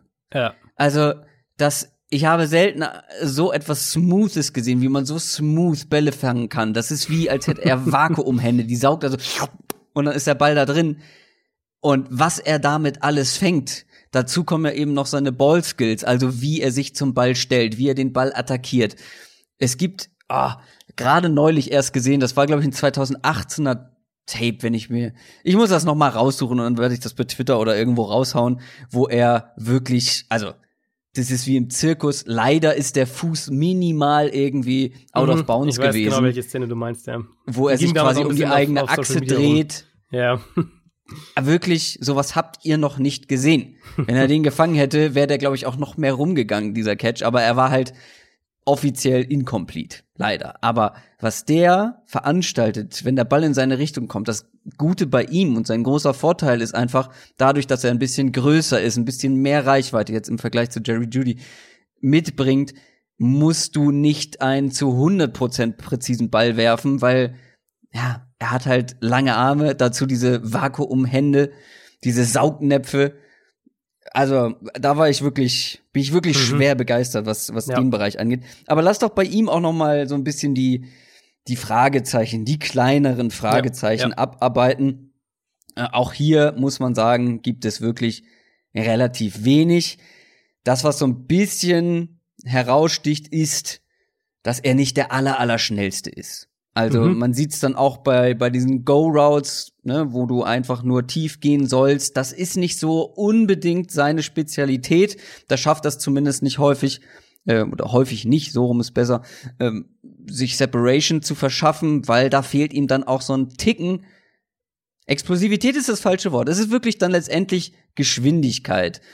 Ähm, aber bei ihm dann wiederum natürlich, dass er halt so gut zum Ball äh, adjusten kann und er muss nicht immer äh, die Separation haben, aber trotzdem Speed ist so ein Thema, was bei CD Lamp immer wieder zur Sprache kommt. Also das habe ich mir schon auch aufgeschrieben, dass er kein Speedster jetzt ist. Also er ist, er ist nicht auf dem Level von Judy und ähm, nicht auf dem auf, natürlich, natürlich nicht auf dem Level von dem Henry Ruggs, zu dem wir gleich noch kommen. Der ist auf einem anderen Level als jeder andere. Ähm, CD Lamp ist kein Speedster, aber ich finde schon, er hat so diesen Build-up-Speed in der Road. Also du merkst, du siehst bei ihm förmlich dann irgendwie, wie er so ins Rollen kommt. Mhm. Ähm, aber sicher kein Topspeed. Also damit gewinnt er jetzt nicht alleine. Und jetzt auch nicht mit, mit äh, seiner Explosivität. Ich finde, er braucht dann schon teilweise eben Zeit, um sich in der Route Platz zu verschaffen. Ähm, er ist eben, was ich vorhin gemeint habe, eher der Contested Catch als der, als der Separation Receiver. Auch wenn man es nicht jetzt nicht schwarz-weiß so trennen sollte, weil auch CD Lamb hat beide Varianten auf Tape. Also Lamb gewinnt auch äh, mit Separation, der hat auch Routes, wo er wirklich sich deutlich Platz verschafft. Ähm, ich finde, manchmal setzt Lamb seine Cuts so ein bisschen zu langsam oder zu ineffizient, wie auch immer man es sagen will. Und was ich jetzt vorhin schon gesagt hatte, ich finde, er könnte sogar echt noch physischer spielen, wenn man sich seine Statur anschaut und, und sieht, was er so nach dem Catch teilweise macht. Also äh, Gerade eben auch, was du jetzt vorhin gesagt hattest, Contested Catches, noch, noch Luft nach oben, da wäre, da könnte er noch mit noch mehr Physis spielen. Aber das ist eben auch schon, da gehen wir schon auch relativ, relativ schnell ins, ins Nitpicking rein und ähm, ja, also meckern auf, auf hohem Niveau, auf ganz hohem Niveau, auch bei CD Lamp. Klar, vielleicht noch eine Sache. Auch er hat natürlich von einer sehr guten Offense profitiert und auch davon, dass er zum Beispiel ganz, ganz wenig Press Coverage nur gesehen hat. Also viele freie Releases. Und ja, ich habe ja eben Conference schon den Release. Auch, äh, wenig, mhm. Äh, ist einfach wenig gute Defense in dieser Conference, wo Oklahoma spielt. Ja, ich habe den Release ja aber dann schon angesprochen. Und wenn du so einen Release hast wie CD Lamp, den ich wirklich sehr, sehr, sehr, sehr gut finde, und du ihm dann noch einen freien Release gibst, ja, wie willst du den dann verteidigen? Ja. Also das ist extrem schwer und es ja. fehlt halt uns auch so ein bisschen der Eindruck, wie ist er gegen einen richtig starken physischen Press Coverage Cornerback? Wie, wie schlägt er sich da? Mhm. Das wissen wir einfach nicht. Und das ist halt bei ihm natürlich insofern, also zum einen hat, hat Judy in der SEC gespielt, wo einfach bessere Verteidiger rumlaufen und auch einige, die dann halt auch in der NFL spielen werden. Ähm, und bei Lamb ist dann halt der, der Faktor noch insofern größer, als dass da eben der physische Aspekt einfach reinkommt. Also bei Judy finde ich, oder für mich kann ich daraus aus seinem College-Tape rausschließen, dass der sich auch in der NFL Separation verschaffen wird. Bei Lamb ist vielleicht dann noch ein bisschen mehr ein Fragezeichen da, aber ähm, wie gesagt, Fragezeichen auf ganz hohem Niveau und ich habe wenig Zweifel dran, dass CD Lamb ein sehr guter NFL-Receiver werden wird. Da gehe ich mit. Und damit kommen wir zu dem von dir angesprochenen Henry Rux, dem dritten. Der zweite, vielleicht erst runden Wide Receiver aus Alabama. Höchstwahrscheinlich, ja. Ähm, er war, weil in seinem Team, ich habe es gesagt, auch die anderen beiden Receiver, also gibt's noch zwei andere, die mhm. jetzt noch nicht dieses Jahr in Draft kommen, sondern dann erst in den nächsten Jahren, die auch zumindest jetzt schon das Potenzial gezeigt haben, absolute Top-Prospects zu werden. Mhm. Deshalb war auch er, also Henry Ruggs, nicht der absolute Go-To-Guy in dieser Offense. Der hat keine Saison über 50 Receptions erreicht, aber du hast es gesagt, er ist das Speed-Ungeheuer des Drafts. Trotzdem ist er mehr als ein Speedster. Aber ja. was natürlich als erstes auffällt, ist eben die Geschwindigkeit, die er habt. Und dadurch ist er ein Match, äh, Matchup-Albtraum. Er gilt als schnellster Spieler im ganzen College Football. Das sieht man auch auf dem Feld. Also die mhm. Beschleunigung, die dieser Typ ja. hat, ist herausragend. Ja. Wenn er Platz bekommt, dann bekommst du den kaum zu stoppen. Der sollte, oder bei Henry Ruggs bin ich unglaublich gespannt, wo der landet, weil wenn das der in der richtigen Offense sein, landet, ja. Ähm, ja, also wenn der in der richtigen Offense landet, dann ähm, wird der ein ernsthaftes Problem für Defenses werden. Also er ist ein Speed, ein Speedster erstmal auf jeden Fall. Das ist, das ist sicher seine erste Kernkompetenz, die man, genau. ähm, die man nennt, wenn man sagt, Judy ist Route Running, CD Lamb ist, ist Physis nach dem Catch und, und Henry Ruggs ist dann ähm, der Speed, äh, er hat halt einfach diesen, diesen Speed, auf den Defenses sich auch einstellen müssen. Das ist ja auch nochmal eine Komponente, die, die über das, was direkt auf dem Feld passiert, hinausgeht, eben wie du deine Safeties hinstellst, solche Sachen. Da musst du Henry Ruggs, ähnlich wie du einen Tyreek Hill berücksichtigen musst, musst du einfach in deinem, in deinem defensiven Gameplan berücksichtigen. Er ist wahnsinnig gefährlich, auch nach dem Catch und spielt also da natürlich kommt auch sein Speed in, ins, ins, ins Spiel, aber er spielt da auch mit mehr Physis, als man denken würde. Genau. Ähm, genau. Von so einem Speedster. Ja. Der hat echt auch einige irre Statistiken, also mal angefangen damit, dass der letztes Jahr fast 19 Yards pro Reception im Schnitt verzeichnet hat und dann ähm, hat der 98 Catches und von denen waren 24 für Touchdowns, also auch da ähm, ja, Big Play, Big Play Receiver einfach, also Big Play Receiver in jeder Hinsicht. Ähm, der hat auch, und ich finde, das ist die zweite Sache, die mich bei Rux überrascht hat. Ähm, richtig gute Hände. Also mehrere echt mhm. schwere mhm. Catches auch in Traffic, weg vom Körper, richtet sich neu zum Ball aus, in, im, im vollen Gang. Also bei, bei so Speedstern geht mir zumindest so, erwartet man oft nicht, ähm, dass die einmal mit einer gewissen Physis spielen und dass sie halt so diese richtig konstanten Hände auch haben und auch diese, diese Catches in Traffic machen. Rux hat das beides. Also der hat die Physis, gerade auch nach dem Catch, und er hat die, die Hände auch für Catches in Traffic. Äh, das hat mich positiv überrascht. Und ja, ich finde, was du schon gesagt hast, ist auf jeden Fall auch erwähnenswert. Eben, er ist kein reiner Deep Threat Receiver. Der nee. gewinnt ganz viel auch bei, bei Slants, bei kurzen Crossern, bei In-Breaking In Routes, da, ähm, wo ja auch viel in der NFL offens stattfindet da gewinnt er auch unheimlich viel. Und wenn du ihm dann halt den Ball gibst und, und der Ball gut platziert ist, mhm. dann kann er halt auch aus einem 8 Yard Slant einen 60 Yard Touchdown machen in jedem Play. Und das ist halt eine, eine Qualität, die haben halt auch in der NFL einfach nicht so viele Receiver. Allerdings hat er, wenn man jetzt so an Speedster denkt, da gibt es etwas, was er eben dann auch nicht hat, was ich eigentlich von einem Speedster erwarte. Und das ist so eine gewisse Quickness, was so auch die mhm flinke Füße und so weiter angeht. Also da hätte ich zum Beispiel bei ihm mehr erwartet. Ich finde auch, dass er beim Release gar nicht mal so schnell vom Fleck kommt, wie man das von ja. dem Speedster in Anführungszeichen erhofft. Dazu seine Cuts sind auch keine super scharfen Cuts, das sind eher, ja gut, da passt es. Es sind eher Speed Cuts. Ist bei ihm trotzdem zu, äh, schwer zu verteidigen, weil diese Speed Cuts sind dann extrem schnell, keine Frage. Aber das führt dazu, dass er einfach, weil ihm diese gewisse Quickness fehlt, auch mit den Füßen, er nicht der beste Route Runner eigentlich ist. Plus der Release noch dazu. Also, ja, Quickness trifft es eigentlich ganz gut. Die fehlt mir dann schon noch irgendwo für so einen, mm, für so einen schnellen Typen. Das habe ich mir auch oft, also Release ist einer der ersten ähm, großen Negativpunkte, beziehungsweise ich habe das alles unter einer, äh, einer Oberüberschrift, sein Verhalten früh im Down oder früh im Play ähm, Release habe ich mir aufgeschrieben, ist teilweise echt überraschend langsam und genau. wenn dann halt ein Gegenspieler, das ist mir häufig aufgefallen, wenn dann halt ein Gegenspieler früh in der Route an ihn dran kommt, Mhm. Dann hatte Rux echt oft Probleme, sich zu lösen. Und da kommt eben das ins Spiel, was du gesagt hast. Die, die, die Cuts sind nicht scharf genug. Da ist es, da ist das Route Running einfach noch, ähm, noch nicht advanced genug. Hatte sich generell, ja. Generell contested Situationen. Also immer wenn äh, ein Verteidiger an ihm dran ist irgendwie in irgendeiner Form, sei es als Press Coverage oder dann halt spät in der Route, wenn er halt mal keine Separation bekommen hat, wenn er dann wirklich eine contested Situation irgendwie hatte, da sah er dann auch nicht immer so gut aus. Also Contested Catches finde ich hat er schon einige auf der also klar jetzt nicht Jump Balls in dem Sinne, ja. ähm, aber halt so Contested Catches wie der Ball kommt über die Mitte und und der Verteidiger ist an dir dran. Ich finde da hat er schon einige.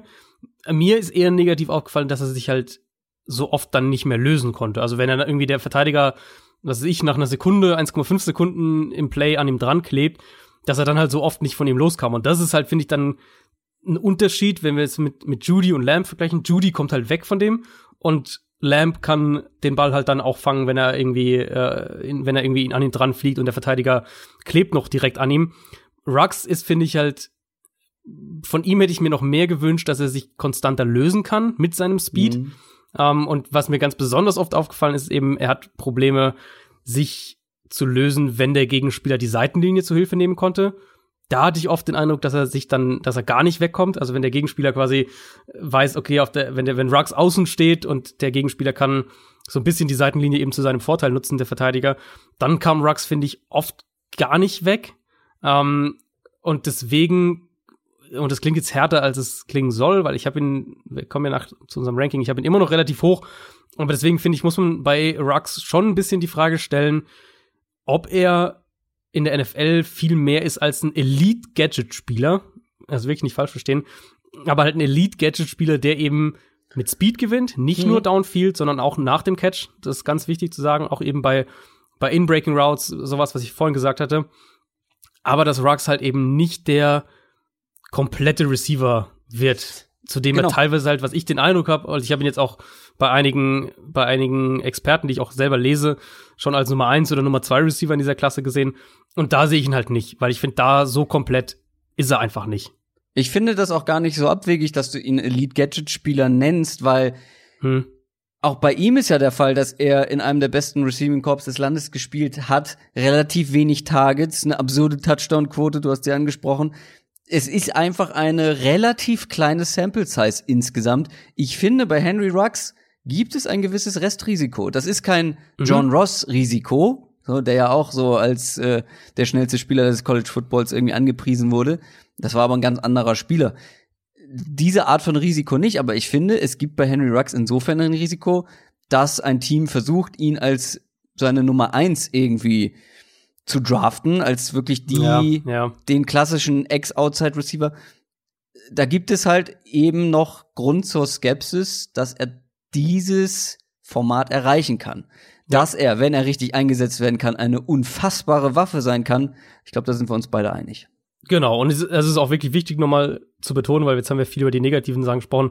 Es finde ich nochmal wichtig zu betonen, dass Rux halt, was wir ganz am Anfang gesagt haben, er ist nicht nur schnell, Rux genau. hat eine Mischung aus Speed, aus ähm, einer Physis, die man nicht unbedingt erwartet, aus sehr, sehr guten Händen und eben er hat gezeigt im College, dass er nicht nur vertikal gewinnt, sondern auch in, in einem kurz- oder mittellangen Passspiel. Das ist alles wichtig zu sagen. Wie gesagt, wir kommen ja noch zum Ranking. Ich habe Rux immer noch recht hoch, aber ich finde, ähm, er ist eben kein kompletter Receiver und bei dem, was ich von ihm jetzt auf College Tape gesehen habe, muss man auch nicht davon ausgehen, dass er das jemals wird. Vielleicht wird er das noch, vielleicht macht er noch irgendwie zwei, drei Schritte als Route Runner und, und, und steigert sich dann auch deutlich und bekommt einen besseren Release, das mag sein. Aber ich finde schon, dass er eben eine klare Rolle in der NFL-Offense braucht, wohingegen ich bei Judy und Lamb denke, dass die in jeder Offense in der NFL, egal was für eine Rolle sie dann im Endeffekt genau bekommen, ähm, bestehen könnten und, und, und gute Stats auflegen könnten und gut spielen könnten. Das kann man nicht unbedingt vom fünften im Bunde behaupten, der jetzt in unserer Konsens Top 5 mit drin ist. Laviska Chenault. Sprich, ich, ich tu mich immer schwer, den auszubrennen. Ich glaube, du hast richtig gesagt. Laviska Chenault. Das ist wie, ja. ich will es immer wie Renault sagen, weil er wird ja auch geschrieben. Wie Renault, Chenault. Nee, Laviska ja, Chenault. Ich glaube, ich glaube, Laviska Chenault, da warst du schon gut dabei. Junior noch hinzuzufügen, Colorado. Der ist bei vielen in den Top 5 bei mhm. mindestens genauso vielen dann aber auch wieder nicht. Wir haben ihn jetzt mal mit reingenommen. Er ist wirklich so auf der Schwelle zur Konsens Top 5. Aber ein Argument für mich war, wir haben vor der Saison hier im Podcast schon ausführlich über ihn gesprochen. Da warst du nicht mit dabei, Adrian, sondern das Ja. war einer der Podcasts, die ich mit Jan Wegwert alleine gemacht habe, wo wir einmal Ja. auf die College-Saison und die, die besten Prospects geguckt haben. Und da hat er, hat Jan von LaVisca Chenault geschwärmt. Und ich finde, es ist dann ganz gut, ihn hier wieder noch mal mit reinzunehmen, weil er, ja, er polarisiert ein bisschen. Sagen wir es so. Mhm. Das ist der, um euch noch mal aufzufrischen, für alle, die es gehört haben, das ist der, der so ein bisschen aussieht wie ein Linebacker, aber Wide Receiver spielt. Das ist irgendwas zwischen Wide Receiver und Running Back, also vor allem was die Statur angeht. Könnte er auch Ich hab, locker ein äh, Running Back sein. Ich habe dazu äh, einen der besten ähm, Player-Comps, also so Spielervergleiche, was für eine Art Spieler könnte das sein, finde ich, ist der von, von Pro Football Focus zu LaVisca Chenault, das ist nämlich Saquon Barkley. Ja, stimmt, das ist-. Das Ich ist find den irgendwie, Vergleich- das passt irgendwie. Na, ich finde den Vergleich aber nicht gut. Also Echt? Ich, Ich, finde finde, das hat schon einiges. Ich, ich kenne ein, ich sehe einen Punkt, wo sie unterschiedlich, wo sie deutlich unterschiedlich wären, aber ich finde so eine gewisse, ähm, so eine gewisse Ähnlichkeit, finde ich, kann man da schon ziehen. Ja, es sind beides solche Tiere, solche Muskelpakete, aber ist in der Spielweise, also ein Barclay ist viel mehr beweglich. Äh, Ja, das ich. stimmt. Das ist, stimmt. ist ja. Ist, glaube ich, auch noch mal größer, wenn ich mich nicht täusche. Also ich finde den ganz amüsant, ja. den Mhm. Vergleich. Ähm, ja, dass sie einen Running Back als Vergleich genommen haben, ist halt wirklich amüsant. Äh, Passt auch aber irgendwo. irgendwo, Ja, ja. es ist halt wirklich ein Tier, eine ganz starke Physis, unglaublich schwer zu tackeln, gerade wenn man sich noch mal vor Augen führt, dass es hier um einen Wide Receiver geht. Aber er bringt halt auch Wide Receiver Fähigkeiten mit. Zum Beispiel natürlich Contested Catch Situationen, gegen denen man machen einfach keinen Spaß. Und dann hat er eben auch noch gute Hände, die vor allem dann in diesen Contested Catch Situationen auch noch mal zur Geltung kommen und ist unglaublich flexibel. Also der hat eigentlich alles gespielt. Outside, Slot, als Runner mit Jet Sweeps, aber auch als Screen Receiver, dann wirklich auch als klassischer Running Back, als Wildcard Quarterback vor der Endzone zum Beispiel. Der kann wirklich alles und äh, bringt wirklich einige Skills mit, die weit mehr über über sagen wir mal klassische Running Skills hinausgehen und das, was er after the catch machen kann. Das stimmt. Also das ist auch eine der Sachen, oder sogar das, was ich mir als erstes dann in meiner finalen Analyse bei ihm aufgeschrieben habe, eben so dieses Schweizer Taschenmesser ähm, Ding. Ja, die Mischung ist einfach einzigartig. Genau, genau. Also du hast jetzt schon ganz viel gesagt. Ich weiß nicht, ob du jetzt schon gesagt hast. Returner hat er auch gespielt. Also hat auch. Ah, nee, äh, den habe ich, ja, das habe ich nicht mit auf. Genau, also das hat er auch Ja. gemacht. Äh, Wildcat Quarterback hast du gesagt, äh, wo wirklich auch Pässe in äh, aus verschiedenen Situationen Pässe geworfen hat. Ähm, was sonst? Also er ist ein unheimlich physischer Spieler, wirklich arbeitet durch Kontakt in der Route, setzt sich auch dann, dadurch, dass er so durch den Kontakt durcharbeiten kann, setzt er sich auch so ab. Ähm, ist natürlich dann eben passend zu dem, was wir jetzt gerade gesagt haben, ist er auch echt gefährlich dann nach dem Catch. Er gewinnt aber auch, das ist, finde ich, relativ deutlich auf eigentlich fast jedem Tape zu sehen, er gewinnt auch Downfield. Also er ist jetzt keiner, der irgendwie nur die, die Screen-Pässe und, und in die Flat die Pässe fängt und dann halt nach dem Catch gewinnt, sondern er, er, er gewinnt auch bei vertikalen Routes, hat wirklich auch einiges einfach so Go-Routes gewonnen, weil er halt hier eine gute Mischung aus, ähm, aus Physis, aus, aus Explosivität hat. Hände hast du schon gesagt, sind sehr, sehr gut, habe ich mir auch aufgeschrieben. Man sieht die Physis dann auch als Blocker. Also wenn er mal als Blocker eingesetzt wurde, dann ähm, siehst du da auch, was, zu was er da in der Lage ist. Ähm, ja, und vielleicht auch so ein Receiver, wo man das auch mal erwähnen kann, furchtbares Quarterback-Play. Also da war wirklich, da waren ganz Hä, meine Sachen Top dabei. 10. Steven Montez, meine Nummer 10. Mhm. Ja. Ja, war wirklich teilweise nicht gut, das gebe ich zu. Ja, also das sollte man vielleicht auch erwähnen, aber wir, wir haben jetzt ja die Total Stats auch gar nicht so groß angesprochen bei den Receivern. Ist, äh, ist auch, glaube ich, gar nicht so wichtig, dass, falls ihr aber die Total Stats anschaut bei LaVisca Chenault, dann habt ihr im Hinterkopf, dass das Quarterback-Play auch echt nicht gut war. Also Schweizer Taschenmesser kann alles, kann alles so ein bisschen spielen, kann, gewinnt aber auch vertikal, äh, super Hände. Das sind so die, die zentralen Punkte. Physis eben, das sind Ja, so die klar. zentralen Punkte, die ich mir positiv bei ihm aufgeschrieben habe. Ja, das brauchst du gar nicht so betonen. Ich komme ja schon zu den negativen Punkten, weil er ist wirklich einer, der auch in gewisser Weise polarisiert. Mhm. Er ist nicht der schnellste, nicht der agilste. Route Running ist wirklich ein Fragezeichen. Mhm. Das kommt natürlich einher mit den beiden anderen Punkten. hat quasi nur zwei Jahre als äh, Starter gespielt. Das kann natürlich auch heißen, dass man hier noch nicht am Ende der Entwicklung angekommen ist. Ist natürlich aber auch noch eine begrenzte Sample Size. Es ist halt wirklich so, du hast zwar die ganzen positiven Dinge, aber auf der Kehrseite der Medaille ist das gleiche Extrem eigentlich auch, auch bei den negativen Punkten zu sehen.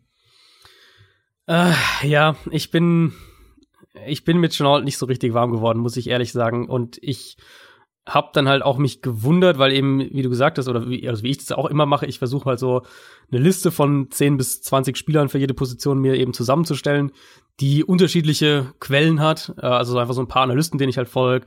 Ich schaue mir das verschiedene Draftboards an, von Daniel Jeremiah, ähm, von, von Pro Football Focus natürlich auch. Und dann versuche ich halt mal so eine grobe Konsens Top 10 bis Top, Top 20 für jede Position zu finden. Und äh, LaVisca Chenault war halt echt auf mehreren Boards von Analysten, denen ich sehr, die ich sehr schätze und denen ich sehr vertraue, war er echt sehr hoch. Also war oft so der Nummer drei, vier Receiver, so grob und eigentlich immer ähm, Richtung, Richtung erste Runde, wenn nicht hohe erste Runde irgendwo. Ich finde halt dafür ist sein Route Running einfach noch viel zu roh. Der, ähm, ich finde, die Cuts sind bei ihm nicht scharf. Der, der, der ist so ein Receiver, der oft noch so das Feld ein bisschen runtergleitet, statt eben wirklich einen scharfen Cut zu setzen. Dann kommen auch seine, seine Richtungswechsel oder seine Routes sind dann teilweise irgendwie zu durchschaubar oder der Verteidiger kann es erahnen, was er macht. Ähm, manchmal wirkt es auch, finde ich, so, als würde er seinen Cut irgendwie zu früh setzen und versucht dann halt irgendwie eher durch die, durch den Kontakt durchzuarbeiten, statt halt den Verteidiger so loszuwerden. Ähm, er hat nicht die Details, finde ich, wenn wir es mit der Spitze dieser Klasse, mit, der, mit den Top 3, Top 4, Top 5 Receivern vergleichen hat, finde ich nicht diese, nicht ansatzweise wirklich diese Details im Route Running, was eben so Beinarbeit, schnelle Füße, schnelle Cuts, Antizipieren der Coverage, all diese Sachen angeht. Und ehrlicherweise erweitert sich das für mich auch, was sein Release angeht. Ich finde, da ist er auch noch echt roh. Ähm, hat sich dann von Press Coverage teilweise echt auch aus der Route äh, irgendwie so ablenken lassen, weil er dann zu lang in, in diesem physischen Kontakt ja festgeklebt hat, wenn man so will. Ähm, also Separation ist, ist extrem inkonstant. Viel eben bei ihm, wenn wir jetzt sagen, Quarterback Play muss man negativ erwähnen, muss man umgekehrt auch, finde ich, sagen, viel von seiner Production war halt wirklich auch das Resultat der Tatsache, dass er irgendwie das, das klare, der klare Fokus des Playdesigns war und dass er eben den Ball schnell mit Platz in die Hand kriegen sollte. Also das war bei ihm schon auch auffällig. Ich bin halt bei ihm echt so ein bisschen, oder ich habe so ein bisschen die, die Frage, ob er nicht wirklich nur, nur in Anführungszeichen ein Gadget-Spieler ist und zwar halt nicht wie jetzt ein Henry Rux, ein Lead-Gadget-Spieler, ähm, sondern, sondern schon halt eher halt so als so ein solider Allrounder, den du irgendwie so mit allem so ein bisschen einsetzen kannst, aber so richtig gut irgendwie halt er dann letztlich in keiner Kategorie wird. Ich sehe es zum einen genauso, zum anderen ein bisschen anders. Ich glaube tatsächlich, dass er richtig eingesetzt ein relativ safer Pick ist. Eine relativ Echt? safe Nummer. Ich stelle mir halt so eine Debo Samuel-Rolle zum Beispiel vor irgendwo. Ich glaube, dass er mit seinen Tools, die er hat, die wir auch angesprochen haben, wirklich konstant auch eine gewisse Rolle einnehmen kann. Wie sehr das dann, also wo ich dann wiederum meine Zweifel habe, ist, dass er jemals seine anderen Skills, wo er einfach limitiert ist, dass er die noch so entscheidend verbessern kann, dass er irgendwann mal wirklich irgendwie eine Art von Nummer 1 Receiver bei einem Team sein kann. Aber ich glaube, mhm. mit dem, was er mitbringt, wenn du ihn richtig einsetzt, ähm, mit dem, was er eben kann. Und ich finde auch, dass er bei Colorado teilweise komplett falsch eingesetzt wurde, dass man noch viel mehr hätte rausholen können. Also den wirklich in eins 1 zu 1 Situation outside mit einem guten Cornerback ständig zu schicken, weiß ich nicht. Ich glaube, da kannst du anders mehr aus ihm rausholen. Wie gesagt, ich glaube, so eine Debo Samuel Rolle wird ihm ganz entgegenkommen, der auch mal ja einen Jet Sweep Run irgendwie mit drin hat, der viel kurz fängt und dann mit seinen Fähigkeiten after the catch als Saquon Barkley in Anführungszeichen ähm, noch mehr draus machen kann, ähm, da viele Big Plays holt. Ich sehe es ähnlich wie du, dass er dass ihn seine Limitierung halt irgendwie einholen können in der NFL. Ja, ich bin mir auch ja. noch nicht zu 100% sicher, in welchem Ausmaß sein aktuelles Skillset in der NFL eben funktionieren kann. Ich sehe ihn halt, also da hatten wir, glaube ich, schon mal drüber gesprochen, dass ich zum Beispiel das Upside ein bisschen limitiert sehe, weil ich eben nicht weiß, ob er diese negativen Punkte noch so sehr irgendwie revidieren kann, verbessern kann, dass wir bald nicht mehr über diese Punkte sprechen.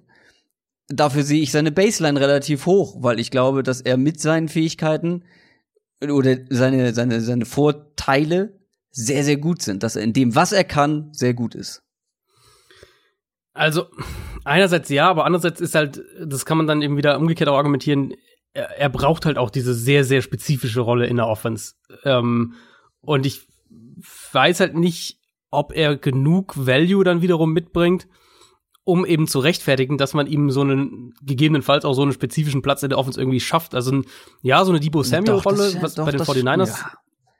Ja. ja, für, ja, ich weiß, du bist ein, du bist ein bisschen positiver. Ähm, also aber eine Debo Samuel-Rolle an sich, ja, aber ich. Wen würdest du, wen würdest du lieber nehmen? Debo Samuel oder LaVisca Chenault für die Rolle? Ich würde Debo Samuel eher nehmen. Okay.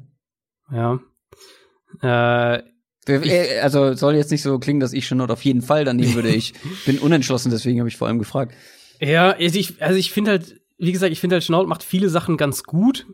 Ähm, aber ich finde halt, also ich weiß halt nicht, ob, was sich davon alles auf die NFL überträgt. Also auch von dem, was er halt so diese, dieser Vielseitigkeitsaspekt, also ja, der wird in der NFL ja. jetzt nicht viel, ich weiß nicht, ob er in der NFL so diesen, diesen mega Value als Runner mitbringt. Ich weiß nicht, ob er so ein guter Returner noch in der NFL ist. Klar, der kann als, als Receiver auch ein paar verschiedene Sachen. Aber ähm, wie gesagt, ich bin nicht so richtig mit ihm mit ihm warm geworden und ich sehe bei ihm halt eher so den den, äh, die, den Bezeichnungen Gadget Player mit so einem leichten, so leichter negativer mhm. Konnotation jetzt im Vergleich, also gut mit Ruggs natürlich im Vergleich, aber ich finde Chenault ist in einer sehr starken Receiver-Klasse, finde ich, ist er, fällt er halt schon ein Stück ab, so von der, von der Spitzengruppe. Da wird mir jetzt, weil wir gleich auch zu den Top Ten kommen und du wahrscheinlich nicht so viel damit verraten wirst, ähm, was du ihm für ein Grade gegeben hast. Welche Runde? Äh, ich habe ihm zweite Hälfte der zweiten Runde als Grade gegeben. Dann sind wir gar nicht so weit auseinander letztendlich. Aber ich habe ihn im Ranking höher als du, bin ich mir ziemlich sicher. Aber ich glaube, was, ja. was, den Grade angeht, sind wir gar nicht so. Also bei mir steht nur zweite, aber ich glaube, in der frühen zweiten würde ich auch noch andere bevorzugen. Also er ist für, er ist für mich der, der letzte Receiver, der eine reine zweite Runden-Grade quasi gekriegt hat. Also mhm. bevor es dann in, in den Übergang zu zweiter bis dritter Runde quasi geht. Also sozusagen mein letzter reiner Zweitrunden-Receiver. Hier bei uns gibt's jetzt den Übergang zur Top 10 unserer großen Wide Receiver Top 10. Ich habe so ein Gefühl, weshalb ich dich mit deiner Nummer 10 anfangen lassen möchte.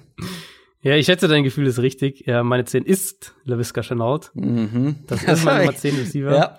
Ähm, ja, muss jetzt eigentlich nicht mehr viel zu sagen, oder? Nee, deswegen können wir die gleich abhaken. ja, wir haben jetzt eigentlich, glaube ich, wirklich alles gesagt. Schon ich glaube, er kann in der richtigen Rolle, kann er eine gute, kann ein guter Spieler sein. Ich, mir macht schon so ein bisschen das Sorgen, dass ich nicht den Eindruck habe, dass er irgendwas richtig, richtig gut macht. Und ähm, ja, Allzweckwaffe, ja. Wie viel sich davon auf die NFL überträgt, wird sich zeigen. Ich finde, wir lassen das diesmal bei, bei dem, dass wir über die jeweilige Platzierung reden. Ich sag jetzt noch nicht, wo Chenord bei mir kommt, weil sonst wird's am Ende wieder verwirrend okay. und dann mhm. okay. weiß ich gar nicht mehr, äh, wo wir überhaupt sind. Ich würde nämlich jetzt mit meiner Nummer mhm. 10 weitermachen. Das ist tatsächlich am Ende KJ Hamler geworden. Mhm. Von Penn das ist meine Nummer 9, insofern passt der Übergang ah, gut. Echt, du hast sie noch höher tatsächlich. Krass. Mhm. Ich habe wirklich darum gekämpft mit mir, ihn in der Top 10 zu behalten, weil ich mag ihn einfach wirklich oh, sehr. Ja. Das ähm, ist auch kein Wunder. Das ist ein sehr kleiner, sehr flinker, unfassbar explosiver Receiver. Es ist so ein bisschen, ich sag mal so, Tyreek Hill in ganz light und vor allem ohne Outside-Erfahrung. Also ja. hat vor allem im Slot gespielt, äh, fast ausschließlich. Aber das Reiner ist so einer. Eigentlich, ja. ja. Das ist so einer, der so unglaublich schnell von der Line of Scrimmage wegkommt. Äh, ja. Super schneller Release. Ist wirklich ein ausgezeichneter Route Runner, wie ich finde, setzt unglaublich scharfe Cuts, mhm. ist auf manchen Routes eigentlich nicht zu halten wegen seiner Explosivität und eben diesen scharfen Cuts, bekommt einfach ganz oft Separation und das macht ihn, glaube ich, dann auch so wertvoll und das hat ihm am Ende auch noch meinen Platz äh, oder den Platz in den Top Ten Ja. geholt. Diese, diese permanente Separation kreieren und das ist unglaublich wichtig einfach in der NFL und das konnten viele, die dann hinter ihm gelandet sind, nicht so konstant. Also ich glaube, dass der wie ein Tyreek Hill oder ich habe es hier Hill-artige Waffe, dass er, wenn er so eingesetzt wird, wirklich dank Speed, dank Route Running, weil er eben auch aus dem Slot viel vertikal gemacht hat. Ne? Ist jetzt nicht so einer wie jetzt ein Justin Jefferson, der viel underneath mit Slants und so geholt hat und dann after the catch. Das ist auch einer, der wirklich eine eine Seam Route aus dem Slot, also wirklich das Feld runter zwischen den Zonen irgendwie. Ähm, da hat er auch einiges geholt. Also wirklich ein ganz spannender Mann und vor allem waren das jetzt alles, was ich aufgezählt habe, waren alles Dinge, die Penn State nicht wirklich nutzen konnte. Es war wirklich ein sehr frustrierendes Tape, muss man dazu sagen. Ja. Der Quarterback war nicht so doll. Da wurde unglaublich viel an Production unterm Strich liegen gelassen, ständig unterworfen, ständig in den Rücken geworfen und ich fand es auch noch beeindruckend, wie viel er dann aus diesen auch schlechten Targets noch mit guten Ballskills und für seine Größe, er ist einfach, was seine Reichweite angeht, limitiert, aber dann mit guten Ballskills hat er teilweise wirklich noch absurde Catches hingelegt. Ähm, also ich weiß genau, was du meinst. Ich hätte auch KJ Hamler gerne noch ein bisschen höher gesetzt, aber es kommen halt einfach davor dann in meinem Fall acht äh, richtig, richtig gute Receiver noch und das äh, Mhm. ist eher, ein, eher wirklich eine Auszeichnung für die Receiver-Klasse als, ein, äh, als eine Kritik an KJ Hamler, dass er jetzt nur in Anführungszeichen bei dir auf 10, bei mir auf 9 ist. Also Speed und Explosivität sind halt wirklich spektakulär bei dem. Der, der explodiert echt vom Snap weg. Ähm, der kann in der Route wirklich, also wie jederzeit auch aufs Tempo drücken und dann drei Gänge hochschalten und dann ist er halt einfach weg, wenn er dann den Ball kriegt. Also das ist bei ihm auch oft zu sehen auf Tape. Das, was du auch gesagt hast, er ist eben einer dieser, so eine, so eine moderne ähm, Slot-Waffe, die auch wirklich, mit dem man auch wirklich vertikal attackieren kann. Hatte elf Catches über, über mindestens 20 Yards downfield, also wo der Ball 20 Yards tief fliegt. Das ist auch keine Selbstverständlichkeit, wenn man seine Physis sich anschaut und, äh, und spricht auch für seinen Speed und wie er sich halt Separation kreiert. Cuts hast du angesprochen. Äh, KJ Hamler setzt super scharfe Cuts und zwar halt ohne gefühlt auch nur einen Zentimeter Speed dabei zu verlieren. Kommt auch nach dem Cut sofort wieder auf Top Speed. Rechnest du Ähm, Speed in Zentimetern? Ist mir auch gerade aufgefallen, aber ich meinte sozusagen, er verliert keinen Raum dabei, während er, während er die gleiche Geschwindigkeit bewahrt. Ähm, er kommt halt auch schnell wieder auf Top Speed. Also er, er verschwendet sozusagen keinen Platz, um, um seinen Speed wieder zu bekommen. Deswegen ist er insgesamt als Route Runner brutal explosiv. Ähm, wenn der aus dem Slot gegen Off-Coverage spielen durfte, dann ist er halt wirklich kaum zu stoppen, teilweise geschrieben. Ich habe mir noch ähm, gewesen, ich habe mir noch Human Joystick aufgeschrieben, weil er halt auch die, diese Mach- absurden Bewegungen dann hat. Mhm. Mach doch mal Ähm, noch ein paar negative Punkte äh, vor genau, allem, die habe ich jetzt Punkte. ausgeklammert, aber die gibt es natürlich bei ihm, sonst wäre er Die nicht gibt so es- weit hinten. Genau, also die, die physischen Limitierungen sind bei ihm halt einfach da. Er ist halt einfach klein, er wird keine, wird keine Jump Balls gewinnen. Ähm, er hat sehr, sehr viele Body Catches, also wo er den, wirklich den Ball auch an den Körper ranziehen muss. Also fängt jetzt nicht regelmäßig wie zum Beispiel in Justin Jefferson den Ball auch mal weg vom Körper. Na, generell die Hände sind einfach. Genau, Hände besten. sind bei ihm insgesamt ein Thema. Ich glaube schon, dass auch das, ähm, das physische Slot-Cornerbacks ihn in der NFL ihm große Probleme bereiten können. Mhm. Ähm, das muss man sagen. Und, oder auch gerade, also wenn du jetzt einen physischen Corner mit langen Armen gegen ihn stellst, in Press Coverage, denke ich, wird er damit auch Probleme kriegen. Wie gesagt, reiner Slot-Receiver, wird auch in der NFL, da bin ich mir sehr sicher, keine andere Rolle haben. Der wird vielleicht mal zwei, drei Snaps pro Spiel outside irgendwie stehen, aber das ist eigentlich ein Slot-Receiver und dann halt Drops. Also Drops waren bei ihm echt ein Problem. Da hatte er viel zu viele. Das sind so die negativen Punkte. Ähm, ja, aber ich, also wenn, wenn man einen Slot-Receiver in diesem Draft braucht, dann gibt es da sehr viele sehr gute. Justin Jefferson ist einer davon. KJ Hamler ist ein anderer Spielertyp. Ich muss sagen, auch wenn ich Jefferson letztlich ein bisschen höher noch gerankt habe, äh, wenn auch nicht bedeutend höher, KJ Hamlers Tape hat mir mehr Spaß gemacht. KJ Hamlers Tape macht unglaublich viel Spaß. Ich habe Justin Jefferson aber noch ein ganzes Stück höher, ehrlich gesagt. Also nicht Okay. was das Great, was äh, also der eine ist für mich, sagen wir mal, Anfang, Mitte zweite Runde, der andere ist Ende zweite Runde. Weißt? Okay, also für mich Also- wäre jetzt Hamler sozusagen, wäre jetzt Mitte zweite Runde. Ähm, und Jefferson ist dann einer der Receiver für mich, die in der hohen zweiten Runde, so viel kann ich ja sagen, Hm. am Ende stehen. Na, da habe ich einen Hamler Ticken weiter hinten, deswegen bei mir die 10, bei dir die 9. Kommen wir zu meiner Top 9. Da habe ich gar kein Gefühl, wie du ihn einschätzt. Ich vermute, du hast ihn weiter oben. Brandon Ayuk, Das ist meine 8. Ja, wir schieben, Wahnsinn. Ich, wir schieben den LaVisca Chenault-Differenz vor uns her. Ja, genau. Arizona State, Ja. ein sehr interessanter Kandidat, der sehr viele gute Ansätze zeigt, viel mitbringt und auch, um auch wirklich vielleicht so ein richtiger Nummer eins Receiver in der NFL zu werden. Also ein gutes Route Running, richtig gute, ähm, richtig gute Fußarbeit an der Line of Scrimmage, ein ganz guter Release. Ist einer, der sehr explosiv ist, kann eigentlich auf jeder Route auch irgendwie Separation kreieren. After the Catch gut, also vor allem da auch sehr stabil, ähm, bringt eine gute Power damit oder eine ausreichende Power, eine gute Vision auch als Runner. Ähm, das Ding bei ihm ist nur, er ist relativ unerfahren. Zwei Jahre eigentlich nur gespielt und vor allem 2019 war so ein bisschen, ja, er, könnte ein One-Year-Wonder am Ende des Tages sein. Das ist einer, der sehr viele gute Ansätze eben zeigt, für mich aber noch ein Ticken, ja, so ein bisschen Projektcharakter hat, weil man sieht ihm seine Unerfahrenheit auch teilweise an. Ja, ich wollte schon kurz reingerätschen, aber ich dachte, da mach ich, lass ich erstmal fertig machen, wo du gemeint hast mit dem potenzieller Nummer 1 Receiver. Das sehe ich bei ihm nicht so richtig, muss ich ehrlicherweise sagen, weil dafür finde ich, sind die technischen Fragezeichen noch zu groß. Also, Mhm. dass der mit Press Coverage Probleme hatte, dass der äh, mit Kontakt generell in der Route echt noch Probleme hatte, dass sein Route Running, finde ich, noch relativ inkonstant ist. Der hatte oft Probleme, sich eben von physischen Cornerbacks zu lösen. Ähm, er hatte auch den Eindruck, dass seine Routes teilweise irgendwie so ohne richtig erkennbaren Grund so ein bisschen, bisschen halbgar waren, die, die Cuts dann nicht so scharf gesetzt waren, wie er es eigentlich kann. Äh, also da auch noch so eine gewisse Inkonstanz. Also Ich finde, das ist so eine Unerfahrenheit, die man auch in seinem Spiel auf jeden ja. Fall an allen Ecken und Enden sieht. Weswegen Ja. ich das gesagt habe, ich kann mir halt einfach bei ihm vorstellen, dass da noch deutlich mehr Potenzial drin steckt, als man Das ist- bisher ja. von ihm gesehen Mhm. hat. Das könnte ich mir auch gut vorstellen, sonst hätte ich ihn auch nicht auf Nummer 8. Ähm, ich denke, dass der halt für den Anfang erstmal in so einer so einer bisschen behüteteren Nummer 2 Mhm. Rolle hier und da mal auch aus dem Slot herausspielen, so so ein bisschen ähm, um ihn ein bisschen vor der Coverage auch zu verstecken, dass er eher in so eine Rolle erstmal reinkommt. Aber der ist halt unglaublich explosiv. Das Ja. ist ein wahnsinnig dynamischer Spieler, der hat Speed, der ist agil, der bewegt sich echt gut, der ist super gefährlich nach dem Catch.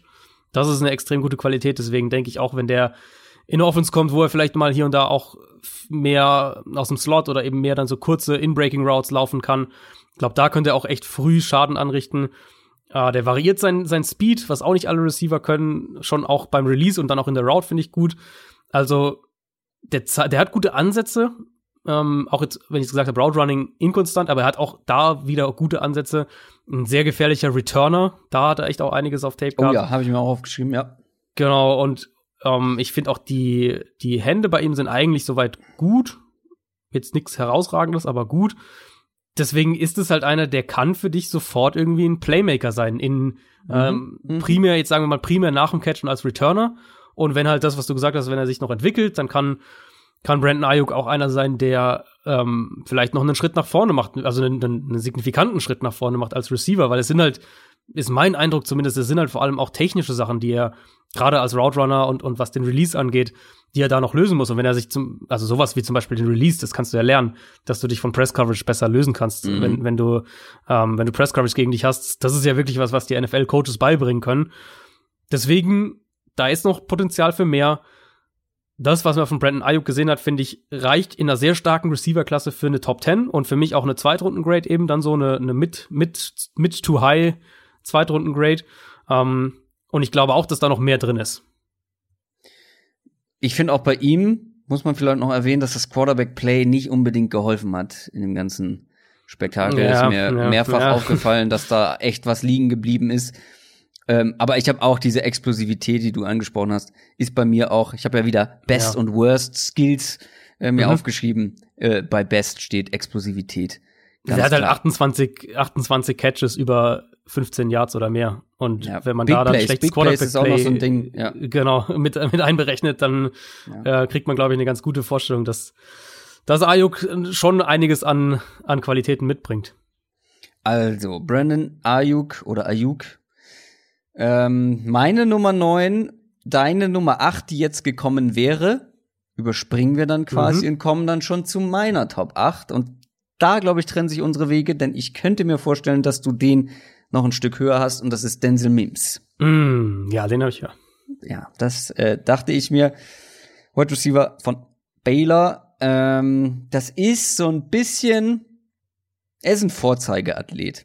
Hat Mhm. früher Leichtathletik, Baseball, Basketball und Football gespielt, war in allem eigentlich relativ gut. Und auch im Football wurde er zu Beginn seiner Karriere, so im Highschool und so, wirklich auf allen möglichen Positionen eingesetzt. Ist halt wirklich ein krasser Athlet. Auf der anderen Seite auch so ein bisschen der Boom-or-Bust-Kandidat der Draftklasse in meinen Augen. So ein bisschen der DK Metcalf vielleicht des Jahres, weil er ist eben Mm, dieser ja, krasse Athlet. Groß, lange Arme, sehr schnell und vor allem flinker als ein Mensch mit seiner Größe Oh ja. und mit seiner Masse sein dürfte. Das ist wirklich sehr auffällig. Hat physisch einiges drauf, Super Ball Skills, gewinnt sämtliche 1 gegen 1 Situationen, kann auch über jeden Verteidiger rüberspringen, spektakuläre Catches liefern, hat er reihenweise gemacht. Ähm, aber eben dann halt auch noch ein gewisses Maß an Explosivität an der Line of Scrimmage, um dann auch mal eine knackige Slant zu liefern. Also es hat mich teilweise schon an DK Metcalf erinnert, auch was dann wiederum meine Zweifel äh, angeht, die ich bei DK Metcalf hatte. Und wenn wir uns jetzt überlegen, DK Metcalf war trotz meiner Zweifel Nummer drei Receiver letztes Jahr. Äh, und Denzel Mims ist jetzt bei mir auf der acht. Könnt ihr euch vorstellen, wie gut alle anderen sind. Ähm, aber Denzel Mims ist ähm, auf jeden Fall ein sehr, sehr spannender Kandidat. Bei mir jetzt so ein bisschen abgerutscht. Wir haben jetzt noch nicht, oder ich habe jetzt auch noch nicht über negative Sachen gesprochen. Lasse ich noch mal kurz weg. Ein Grund, warum er dann auch noch mal so ein bisschen gerutscht ist, er ist halt wirklich auch für mich noch ein Projekt. Ein vielversprechendes Projekt mit unglaublich viel Upside, glaube ich, aber auch einem gewissen Maß an Risiko. Ähm, also Risiko kann ich irgendwo schon nachvollziehen, aber ich glaube, ich sehe ihn halt einfach weniger als Projekt und mehr als was schon da ist bei Denzel Mhm, Mims und mhm. deswegen habe ich ihn noch mal ein bisschen höher. Ich habe ihn in der ersten Runde, so viel kann ich ja schon mal sagen, ich habe ihm in der ersten Runde Grade gegeben. Ich finde, der Metcalf-Vergleich ist insofern gar nicht so schlecht aufgrund von dem, was du eigentlich schon gesagt hast, eben diese Mischung aus Größe, Explosivität und Potenzial einfach insgesamt. Genau. Das ist halt super spannend. Der nimmt echt schnell Speed auf, hat einen, einen riesigen Catch-Radius, ähm, hat die Physis natürlich mit 6'3, 210 Pfund. Also echt ein ziemliches Brett.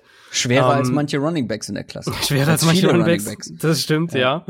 Ähm, äh, wir kommen ja noch zu den negativen Sachen. Eine davon ist, dass er definitiv zu viele Drops noch hatte, was ich tendenziell eher auf die Concentration Drop Schiene packen würde, weil der hat einfach so viele äh, äh, Szenen, wo er den Ball halt in Traffic, weit weg vom Körper fängt, wo die Arme auch wirklich super synchron beide zum Ball arbeiten. Ähm, er halt auch seine, mit diesen langen Armen auch wirklich seinen Catch-Radius auch ausschöpft. Egal, ob das jetzt an der, an der Seitenlinie ist, da hat er echt einiges an spektakulären Catches auch gehabt. Oder halt auch über die Mitte.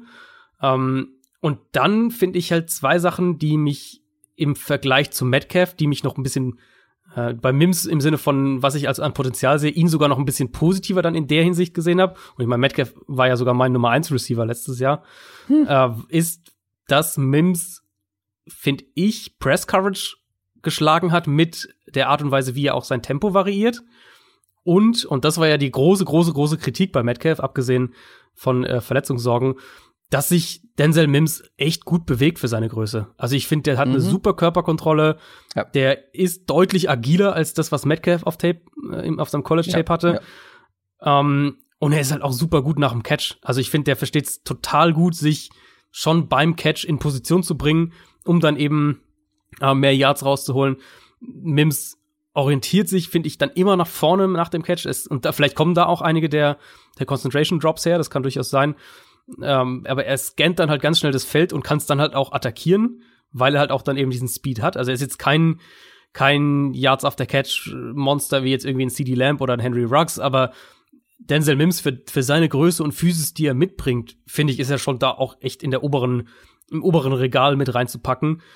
Ähm, Kritik bei ihm, eine Kritik war ja, dass er, und das ist auch eine Kritik auf seinem College-Tape, dass er halt relativ wenig verschiedene Routes Hm. laufen musste. Also auch da der Metcalf-Vergleich eigentlich wieder gar nicht so schlecht. Mhm. Flies und Slants all Genau, over the place. ähm, also wirklich am laufenden Band, aber nicht viel mehr.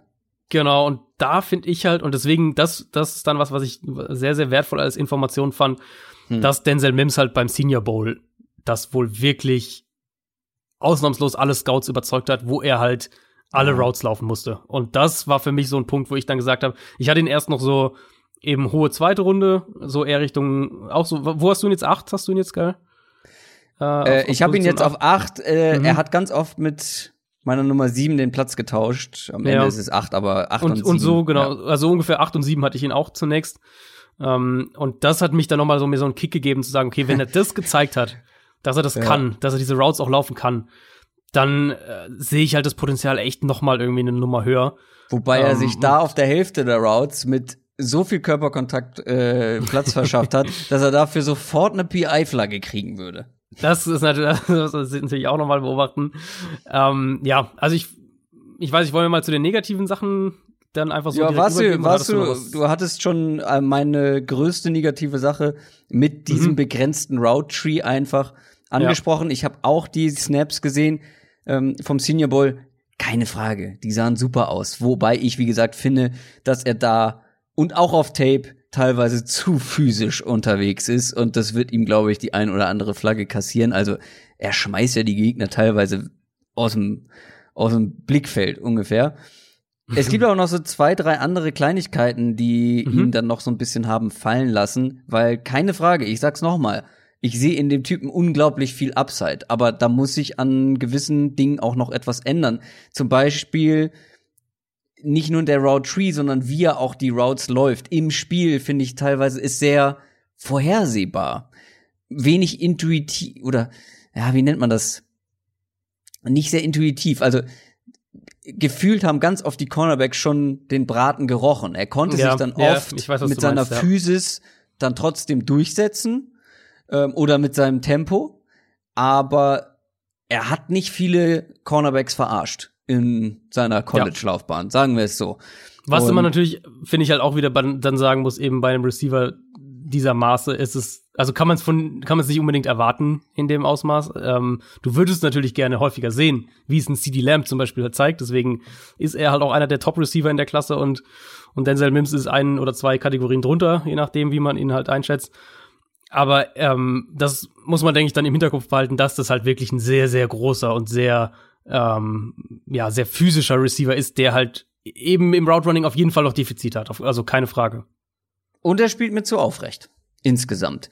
Ich glaube, mhm. dass er dagegen richtig gute Cornerbacks, die auch sehr physisch spielen können, insofern Probleme bekommt, weil er wirklich sehr grundsätzlich einfach sehr aufrecht unterwegs ist, dadurch natürlich auch Angriffsfläche bietet, sich dann auch vielleicht leichter aus dem Tritt bringen lässt, als das jetzt im College der Fall war. Das ist einfach noch mal ein physischer Sprung, den du ja machen musst vom College-Level in die NFL. Ähm, das nur so als kleine Randbemerkung. Ich weiß nicht, wie sehr sich das dann in der NFL auswirken wird, aber das war so eine Sache, die mir auf jeden Fall noch aufgefallen ist. Ich, ich glaube, ich kann das so ein bisschen kombinieren mit einem Kritikpunkt, den ich bei Denzel Mims noch habe, nämlich, dass er ähm, glaube ich, oft mit seiner Physis einfach gewinnen will, statt halt mhm. mit Separation gewinnen zu wollen. Und das führt halt oft dazu, dass er halt so aufrecht in den Gegenspieler reinrennt und dann aber auch manchmal halt einfach an ihm hängen bleibt. Ja. Ähm, wo man teilweise das Gefühl hat, der, der sucht den Kontakt halt wirklich, statt eben zu versuchen, den, den, den Verteidiger aussteigen zu lassen. Das, den, das ist somit der größte Kritikpunkt neben, neben den Drops. Der hatte viel zu viele Drops über die letzten zwei Jahre ja, bei Baylor, aber ich sehe halt bei ihm immenses Potenzial, der kann, das könnte wirklich einer der Receiver sein in dieser Klasse, der ein ganz, so ein klassischer Ex Nummer 1 Receiver werden kann. Und ich finde das, was man von ihm auf Tape gesehen hat, lässt mich halt schon echt sehr, sehr positiv bei ihm für ja. die NFL, auf die NFL-Zukunft schauen. Ist für mich einer mit dem meisten Potenzial in dieser mhm. Klasse. Ja. Ich finde ihn ähm, aktuell noch etwas hinter anderen. Ähm, das ist jetzt meine Top 8 gewesen, Denzel Mims. Ähm, du hast ihn ja etwas weiter höher. Ähm, lass mhm. mich kurz überlegen. Deine Top 8 hatten wir schon. Brandon Ayuk war meine 8, genau. Genau, dann würden wir jetzt zu deiner Top 7 kommen. Äh, meine Top 7 können wir recht schnell machen, weil wir den schon ausführlich besprochen haben. Das ist nämlich Justin Jefferson. Das ist meine mhm. höchste ähm, Second Round Grade. Und äh, wer jetzt mitgezählt hat, das heißt, ich habe sechs Erstrunden-Grades an Receiver vergeben in dieser Draftklasse. Äh, ja, also Jefferson, wie gesagt, für mich glaube, der kann ein super Slot-Receiver werden. Ich glaube, der hat ähm, in der richtigen Offense kann das ein 100 Catch pro Saison Receiver sein.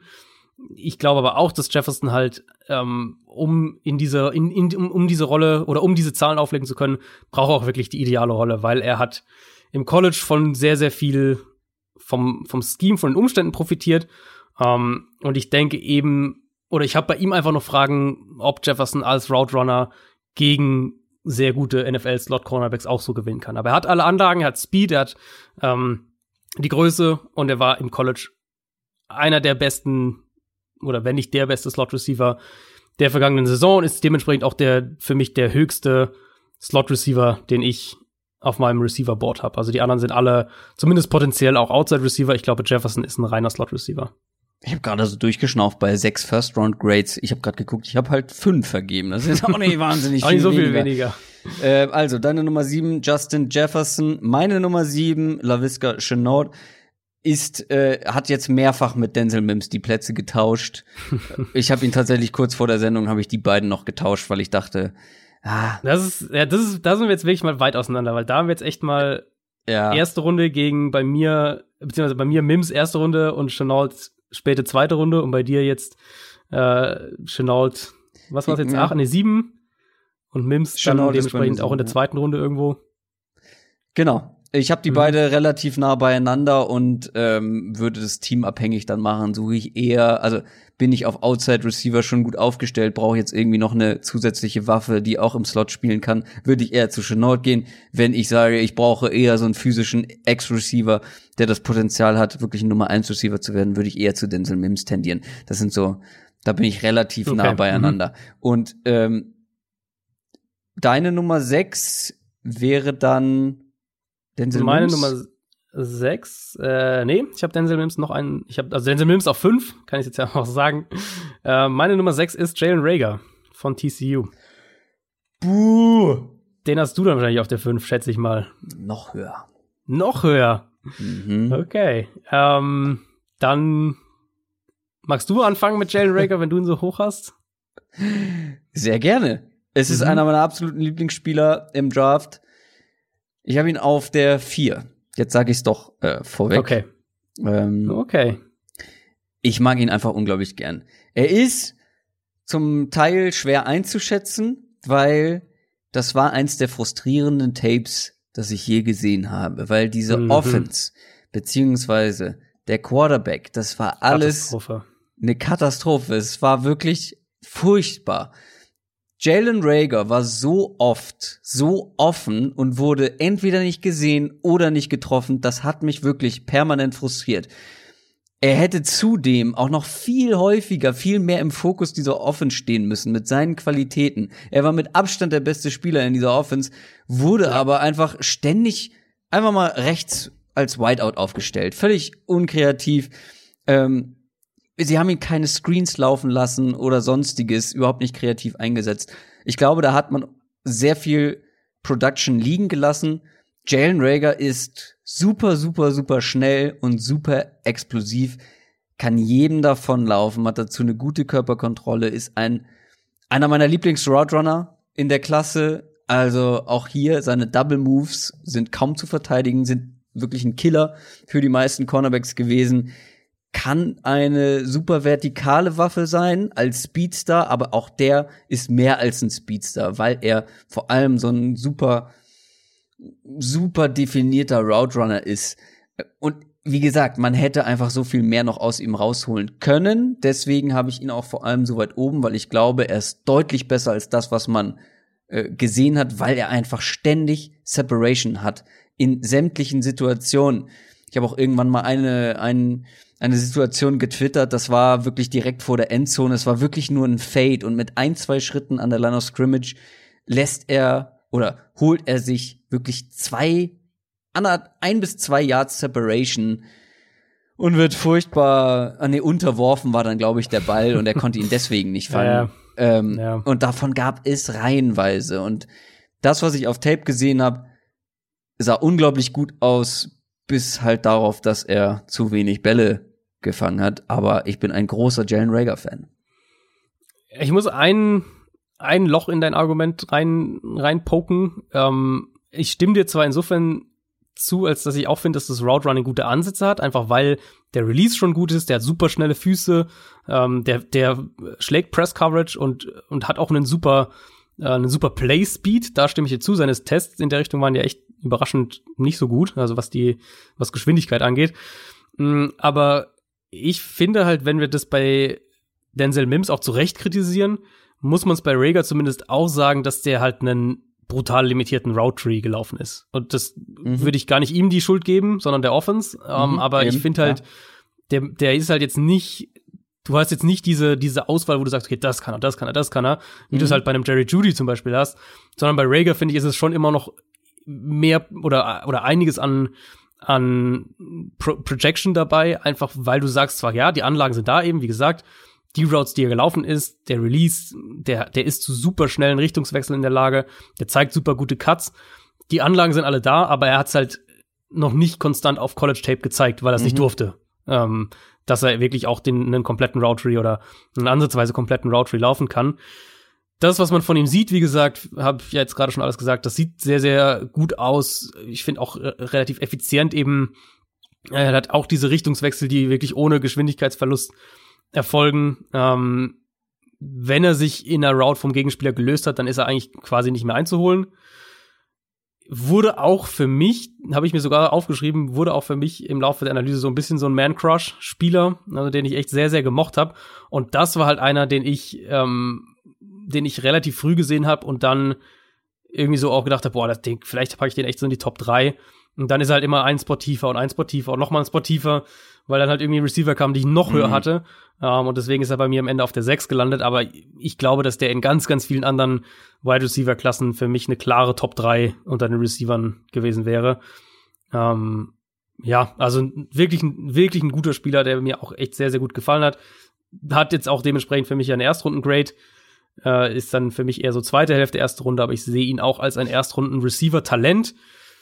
Was kann Reagan nicht? Er ist überhaupt kein physischer Spieler. Ich finde nee. auch, dass Kontakt ihn oft aus der Route mal rauswerfen kann, wenn ein Spieler, ein Gegenspieler ihn dementsprechend mit, mit der entsprechenden Physis bespielt. Er hat auch immer wieder, finde ich, diese Concentration Drops auf Tape gehabt. Und ähm, dann, ja, ist es halt das, was ich schon gesagt hatte, ein relativ vergleichsweise, selbst für College, limitierter Route Tree. Die üble Offense, die man bei ihm wirklich erwähnen muss. Und dann manchmal hier und da fand ich, waren seine Cuts ein bisschen vorhersehbar. Manchmal hier und da ist er ein bisschen zu sorglos mit dem Ball in der Hand.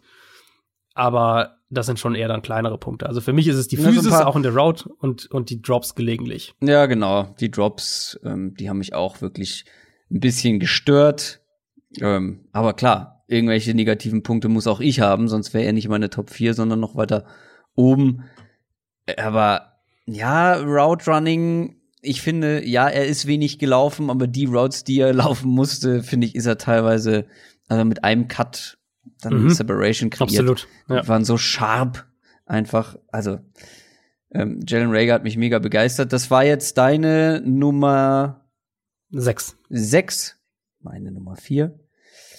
Meine Nummer sechs brauchen wir nicht mehr groß drüber sprechen, ist Justin Jefferson. Habe ich einen Ticken höher als du. Ich glaube, ich. Einen Platz höher, ja. Ja, ich glaube, ich.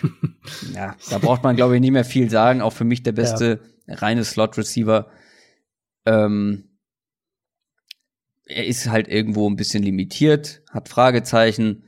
Ich mag ihn aber insgesamt sehr, weil ich auch habe ich ja ganz am Anfang angesprochen, das Route Running. Ich glaube auch, dass da in ihm tatsächlich noch ein bisschen mehr Potenzial steckt. Also ähm, kann gut sein, ja, haben wir ja besprochen. Also Jefferson könnte schon hm. echt auch noch mehr drin sein. Dann kommen wir zu deiner Nummer 5. Das ist jetzt Denzel Mims. Den, das ist Denzel äh, Mims. Hatten wir jetzt gerade auch ausführlich. Den haben wir auch ausführlich gesagt, besprochen. Glaube, ich glaube, es gibt in dem Draft vier, vielleicht sogar fünf ähm, Wide Receiver, die das Potenzial haben, so ein Ex Nummer 1 Receiver zu werden.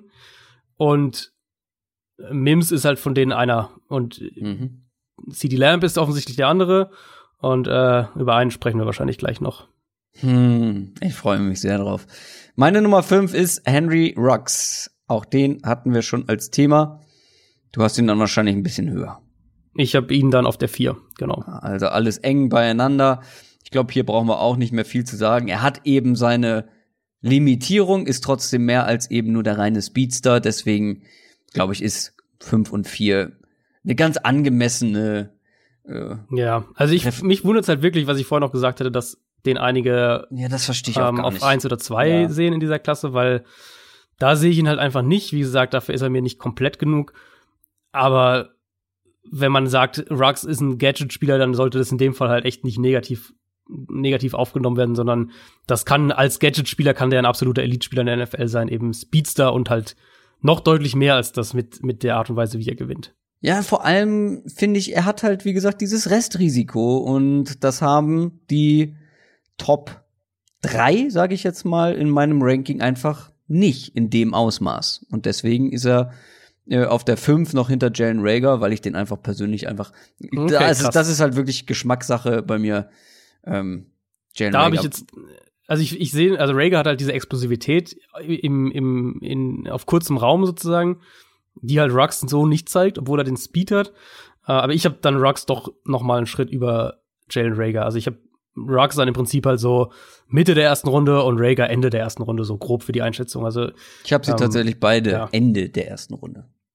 Okay. Also einfach nur ja. enger zusammen, glaube ich. Und dann halt, wie gesagt, die persönlichen, der, der persönliche Geschmack oder das persönliche Pendel schwingt dann ein bisschen zu dem, was Jalen Rager eben kann.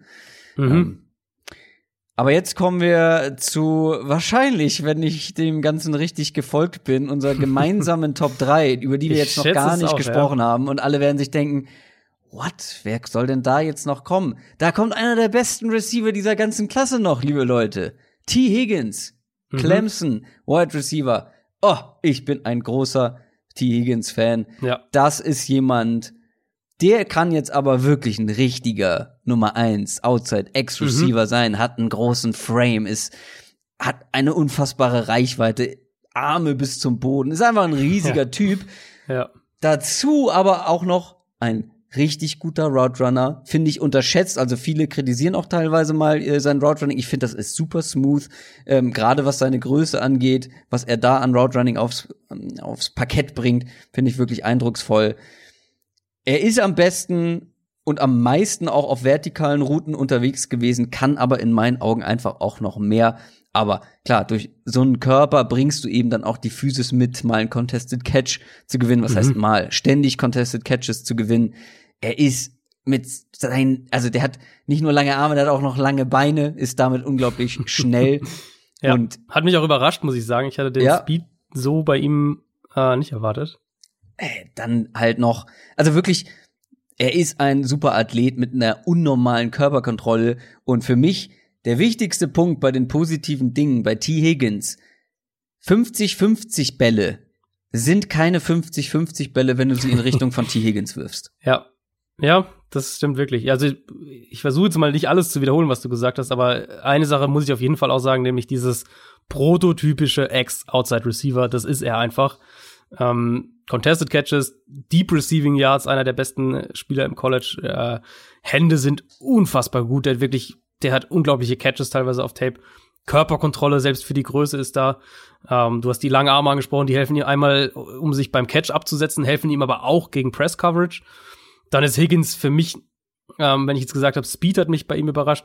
Ich finde, Higgins ist auch ein besserer Route Runner, als ich gedacht hatte. Vielleicht bin ich auch zu negativ an ihn rangegangen, aber ich fand, der hat mich, äh, oder ich, für mich hat er äh, sich als, als besserer Route Runner herauskristallisiert, als ich es gedacht habe. Mhm. Der hat sich regelmäßig, vor allem eben bei so Outroutes, bei, bei Comeback Routes hat sich Higgins auch wirklich viel Platz verschafft und, und das hatte ich auch so nicht erwartet. Also eben auch, dass er mit Route Running dann so gewinnt. Kleine Einschränkung auch bei ihm, was wir jetzt auch schon einige Male gesagt haben. Higgins ist auch einen vergleichsweise limitierten Route Tree gelaufen. Das war halt sehr, sehr viel, auch einfach vertikale Routes, ähm, macht aber seine Sache sehr gut darin. Mich hat er positiv überrascht, weil ich halt gedacht hatte, das ist so ein reiner Contested Catch, äh, Catch Radius Receiver. Aber er ist halt echt mehr. Er, er hat halt wirklich auch eine, eine super Körperkontrolle. Er hat halt wirklich auch eine super, ähm, eine super, ja, schn super schnelle Füße hat er. Und dann hat er halt auch wirklich einen, eine, die Fähigkeit, sich von Press Coverage zu lösen und sich in der Route zu lösen. Und das ist halt für diese, für diesen großen Ex-Receiver-Typen alles andere als selbstverständlich, weil eben das, was wir bei Mims gerade kritisiert haben, teilweise hängen die halt dann doch im Kontakt fest. Und deswegen, äh, ja, Higgins für mich auch mein Nummer drei Receiver. Mich wundert es ein bisschen tatsächlich, dass wir es so ähnlich sehen. Ähm, muss man vielleicht auch noch mal sagen, dass, dass wir uns nicht abgesprochen haben. Wir wussten nicht überhaupt nicht, welche Receiver der andere heute hier in die Diskussion reinschmeißt. Aber nee. wir haben ihn beide vor, äh, vor Henry Rux, was glaube ich schon in Draft-Community-Kreisen schon fast ein Hot-Take ist. Ja. Ähm, aber ja, also ich mag ihn auch sehr und ich war mir dann auch, als ich Higgins fertig hatte und ich habe die beiden, glaube ich, direkt nacheinander gemacht, erst Rux, dann Higgins. Da war ich mir relativ schnell sicher, dass ich ja. Higgins doch noch mal ein, also für mich halt einen Spot vor Henry Rux setze. Ich auch, tatsächlich. Es ist leider sehr ärgerlich, dass gerade unsere Internetverbindung äh, scheinbar ein bisschen ausgesetzt hat und ich einen großen Teil deiner T. Higgins-Predigt verpasst habe. Aber ich bin mir sicher, da waren super, super schöne Sachen drin zu T. Higgins. Ja, ähm, ich bin auch überrascht. Ich dachte, ich wäre richtig mutig mit T. Higgins auf drei äh, und würde ihn deutlich positiver sehen als viele andere. Tue ich auch, aber du offensichtlich auch. Ähm, du hast jetzt, glaube ich, nur positive Dinge ja, negativ thematisiert. War ich, äh, war ich noch nicht. Es gibt, finde ich, schon bei ihm ähm, ein paar negative Dinge, die ihn dann mhm. auch noch mal so ein bisschen ja hinter die Top 2 fallen lassen. Mm, was ist für mich das, das, das Schlechteste? Also Worst Skill steht bei mir Quickness. Also das, was ich vorher einmal mhm. Positiv thematisiert habe, äh, bei irgendwem anders, ich weiß gerade gar nicht mehr, gar nicht mehr wer, aber das fehlt ihm so ein bisschen beim Release, die, die Geschwindigkeit der Füße. Er ist da nicht besonders flink, ja, kommt auch etwas ja. schwer in Gang beim Release an der Line of Scrimmage. Also ist da wirklich so ein bisschen generell alles, was mit Quickness einhergeht, sei es der Release, sei es dann irgendwie äh, bei den Cuts, teilweise ist er da schon ein bisschen limitiert.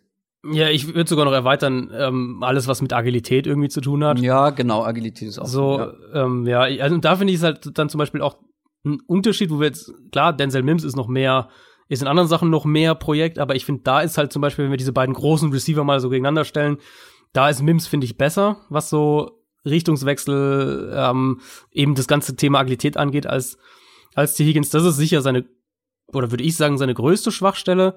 Ich glaube, er könnte auch noch physischer spielen, wenn man sich seine Statur anschaut. Also könnte sogar noch besser sein, im Sinne von, er ist schon gut, aber er ist noch Luft nach oben. Er ist halt kein, keiner dieser athletischen Freaks. Also er ist jetzt, hat jetzt nicht den, den Speed wie Ruggs oder Judy und er hat nicht die, die Run-After-Catch-Fähigkeiten, die CD Lamp hat. Aber also für mich kann der halt echt ein Nummer 1 Receiver werden, solange er in eine Offense kommt, die ihn vertikal einsetzt und solange er zu einem Quarterback kommt, der halt auch keine Angst vor diesen engen Fenstern hat. Das ist ja immer so ein Thema, auch dann, dass der Quarterback sich auch traut, wenn der Receiver vielleicht vermeintlich nicht offen ist. T. Higgins ist halt oft dann doch offen, wenn's, auch wenn es nicht so aussieht auf den ersten Blick. Und Trevor Lawrence hat ihm halt diese Bälle geworfen. Äh, genau, das wäre auch noch so ein Punkt für mich gewesen. Hatte natürlich einen der besten Quarterbacks äh, im College Football. Das hilft natürlich äh, so einem Receiver auch. Auf der anderen Seite glaube ich, dass du mit ihm auch noch hättest mehr machen können. Also er ist extrem viele Fleiß gelaufen, die mhm. kann er, aber ich glaube, er kann einfach auch noch mehr. Du hast es angesprochen, viele sehen irgendwie Fragezeichen, was seine Geschwindigkeit angeht, fand ich halt irgendwie gar nicht so entscheidend. Also ich finde, für das, was er da auf Tape zeigt, ist er mir, sagen wir mal, schnell genug. Ja, äh, also würde ich würde ich auch so unterschreiben. Ich habe wahrscheinlich hast du es nicht gehört, äh, wahrscheinlich warst du da kurz weg, aber ich hatte es vorhin gesagt, dass, er, dass mich sein Speed sogar positiv überrascht hat. Ah, ja, also ja. ich hatte es so hm. nicht erwartet und ähm, fand's auch da, glaube ich, würde ich das Potenzial von dem Denzel Mims höher schätzen. Aber ähm, T. Higgins ist da auf keinen Fall schlecht. Also zumindest auf Tape ist er da nicht schlecht. Er ist vor allem insgesamt als Receiver schon ein gutes Stück weiter einfach als genau. Denzel Mims zum Beispiel. Genau, ist ja. schon sehr, sehr erwachsener, kompletter Receiver. Ich finde mhm. auch, es gibt so ein paar technische Dinge, wo er sich noch verbessern kann, aber T. Higgins wirklich herausragend. Aber jetzt kommen wir zur Frage der Fragen. Wer ist für dich die Nummer eins dieser Wide Receiver Klasse? Lass mich kurz eine Gegenfrage stellen. Fandest du es schwer am Ende? Unfassbar schwer. Okay. Also, ich bin ganz ehrlich, ich hätte eine Münze werfen können. Okay, dann habe ich es ein bisschen klarer als du. Es war. Äh, ich ich fange an. Ich, ich, ich, ich glaube, ich weiß deine schon. Und ich glaube, wir unterscheiden uns. Es Okay. war wirklich über Wochen Jerry Judy. Und Hm. seit ein paar Wochen hat sich das geändert. Weil ich glaube, CD Lamp ist in meinen Augen der etwas, etwas komplettere Receiver mit den besseren Händen. Ja, Jerry Judy bringt dir mehr Speed, mehr Explosivität in dem Fall irgendwo auch. Ähm, aber CD Lamp, ich mag einfach zu sehr seine Ballskills, seine Hände, was der an Catches liefert. Ähm, dafür braucht er für mich nicht diese, diesen krassen Speed. Ähm, aber wie gesagt, am Ende hätte ich auch eine Münze werfen können. Es waren dann so minimale Feinheiten, die für mich CD Lamp so ein bisschen über Jerry Judy gepackt haben, aber für mich ist es hauchdünn. Ähm, für mich, also es ist auch hauchdünn so gesehen, aber für mich, ich habe am Ende für mich dann doch eine klare Entscheidung getroffen, nämlich Judy an der 1 und CD Lamp an der 2, was wirklich kein großes Argument gegen Lamp in irgendeiner Art und Weise sein muss. Also um es mal einzuordnen, ich habe Jerry Judy als Prospect-Empfehlung sozusagen Top 10 und CD Lamp halt Top 15. Also den einen in der Top 10, den anderen in der ersten Hälfte der ersten Runde. Das ist, da reden wir wirklich von, von, wie du gesagt hast, von, von Feinheiten, von Details im Endeffekt habe ich halt mehr die, die, oder ich priorisiere mehr den Receiver, der sich halt Separation verschaffen kann, Ja, als den, der den, der den Contested Catch fängt. Ähm, um es mal so ein bisschen in eine, in eine, vielleicht für Leute, die jetzt so überhaupt keinen einzigen Snap College Football gesehen haben, denkt den Vergleich und jetzt nicht das Play-Level zwangsläufig gemeint, aber vom Spielertyp, denkt halt den Vergleich DeAndre Hopkins auf der einen Seite und dann halt auf der anderen Seite so jemanden wie Odell Beckham oder Antonio Mhm. Brown in seiner Prime. Das ist halt so Mhm. grob der Vergleich. Judy ist Brown Beckham und, und CD Lamb ist, ist ähm, Ja. DeAndre Hopkins und du kannst halt mit beiden gewinnen und du kannst und beide sind Nummer 1 Receiver und beide ähm, können dir 1500 Yards und 12 Touchdowns äh, in, in einer NFL-Saison liefern. Es ist halt dann in dem Fall wirklich, da können wir jetzt wunderbar den, den Kreis ganz zum Anfang ziehen, was du gesagt hattest. Es ist halt in dem Fall wirklich Geschmackssache und das sind beides tolle Receiver und die werden beide in meinem Draftboard, in meinem Finalen, da bin ich mir relativ sicher in der Top 10 stehen. Ähm, Judy ist für mich halt ein Elite Route Runner Prospect. Sowas habe ich Ja. noch nie gesehen, seit ich den Draft so so detailliert ähm, vorbereite und deswegen hat das halt hat das halt für mich dann letztlich den Ausschlag gegeben.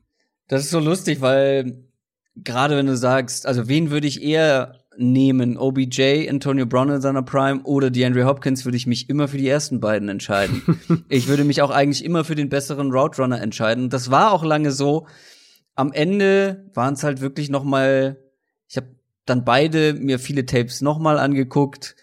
Es sind wirklich Feinheiten gewesen. Es waren dann Ja. wirklich zum einen Ja. die Hände, zum anderen das, du halt CD Lamb den Ball irgendwie in seine Richtung werfen kannst und er den fängt äh, und ich mir da ganz sicher sein kann. Und zum anderen, das ist auch nur minimale Kleinigkeit, ich glaube, dass CD Lamb mit einem Quarterback wie Tua Tango Vailoa, ich muss übrigens noch aufklären, das heißt nicht Tunga Vailoa, wie ich gedacht habe, sondern Tango Vailoa. stimmt, stimmt, Ich habe da einen kleinen Denkfehler gemacht, weil bei den Aussprachen steht T-U-N-G. So, ich habe aber nicht bedacht, dass das englische Seiten sind, auf denen das steht. Hm, Also wie ja. die Zunge. Tang, Tang, Tango Vailoa. So. Haben wir das geklärt? Ich glaube, dass CD Lamb mit einem Quarterback, mit dem, ähm, also er hatte ja richtig gute Quarterbacks und ich fand zum Beispiel in der 2018er Saison sah für mich CD Lamb fast noch einen Ticken besser aus und ich glaube, dass mit einem besseren Quarterback vielleicht sogar noch mehr, noch besseres Tape dieses Jahr für CD Lamb drin gewesen wäre. Das hatte ich dann auch noch irgendwie im Hinterkopf. Aber wie gesagt, für mich, ich würde mich über beide freuen, wenn sie am Ende in meinem Team sozusagen landen. Aber Eben, eben. Und der Punkt du- ist auch, ich werde kein, also ich werde kein Team kritisieren, das Lamp vor Judy draftet. Also überhaupt nicht. Also, weil, wie gesagt, du kannst mit beiden gewinnen. Das sind für mich dann auch nochmal, also ich, ich unterteile ja auch die, die Positionen dann jeweils, die Positionsgruppen vor dem Draft nochmal in Tiers und das ist halt die Top-Tier Wide Ja. Receiver, die zwei. ja, Ähm, und danach ist halt wirklich ein Cut zu den anderen für mich. Und dann, Ja. deswegen ähm, kann ich da wirklich, also wer jetzt irgendwie von mir erwartet hat, dass ich jetzt klar sage, das ist der deutlich bessere Receiver, das gibt's halt, glaube ich, nicht. Also das, oder das würde mir sehr schwer fallen, das, ähm, das so festzulegen. Für da meine müsst ihr Leute fragen, die Henry Rux vor den beiden haben. Das stimmt, ja. Das ist eine interessante Diskussion. Ähm, für mich ist es halt wirklich so in den, in den Feinheiten und dann der Receiver-Typ, den man mehr mag. Ja, aber ähm, da wird keiner von mir ein Argument kriegen, wenn jetzt jemand das andersrum sieht oder du in dem Fall. Äh, da ja, das eine, das eine übergreifende Argument für CD Lamb ist halt für mich, er ist der etwas komplettere Receiver. Ja, insgesamt. Das, das stimmt, ja. Das stimmt. So, und das, das war dann, glaube ich, so das kleine Argument, was dann am Ende den Ausschlag gegeben hat. Wir sind durch mit der Top 10, wollen aber, weil diese Klasse einfach so tief und so qualitativ hochwertig ist, noch über vier Leute, also jeder hat jetzt noch zwei Sleeper frei, aber halt nur, ich sag mal, in ein paar Sätzen die Pros und Cons. Nicht in der Ausführlichkeit, wie wir vielleicht jetzt über Denkst Jerry du? Judy und ja, denk ich. Äh, so habe ich es auf jeden Fall äh, mir, mir gedacht. Ähm, ich bin da relativ vor, äh, nicht voreingenommen, ähm, was jetzt diese Sleeper angeht. Ich habe so ein paar in der Hinterhand, deswegen hau doch gerne mal einen raus. Also ich, ich finde Sleeper ist eigentlich fast der falsche Begriff. Es sind halt Spieler, die es nicht in die Top Ten geschafft haben und über die ja, man genau. gerne noch reden würde. Ähm, weil, also mein erster Sleeper ist halt de facto meine Nummer 11 und ich hätte ihn eigentlich, ich habe lange auch. überlegt. Mal gucken, ob noch, wir die gleiche äh, haben. Ah, okay.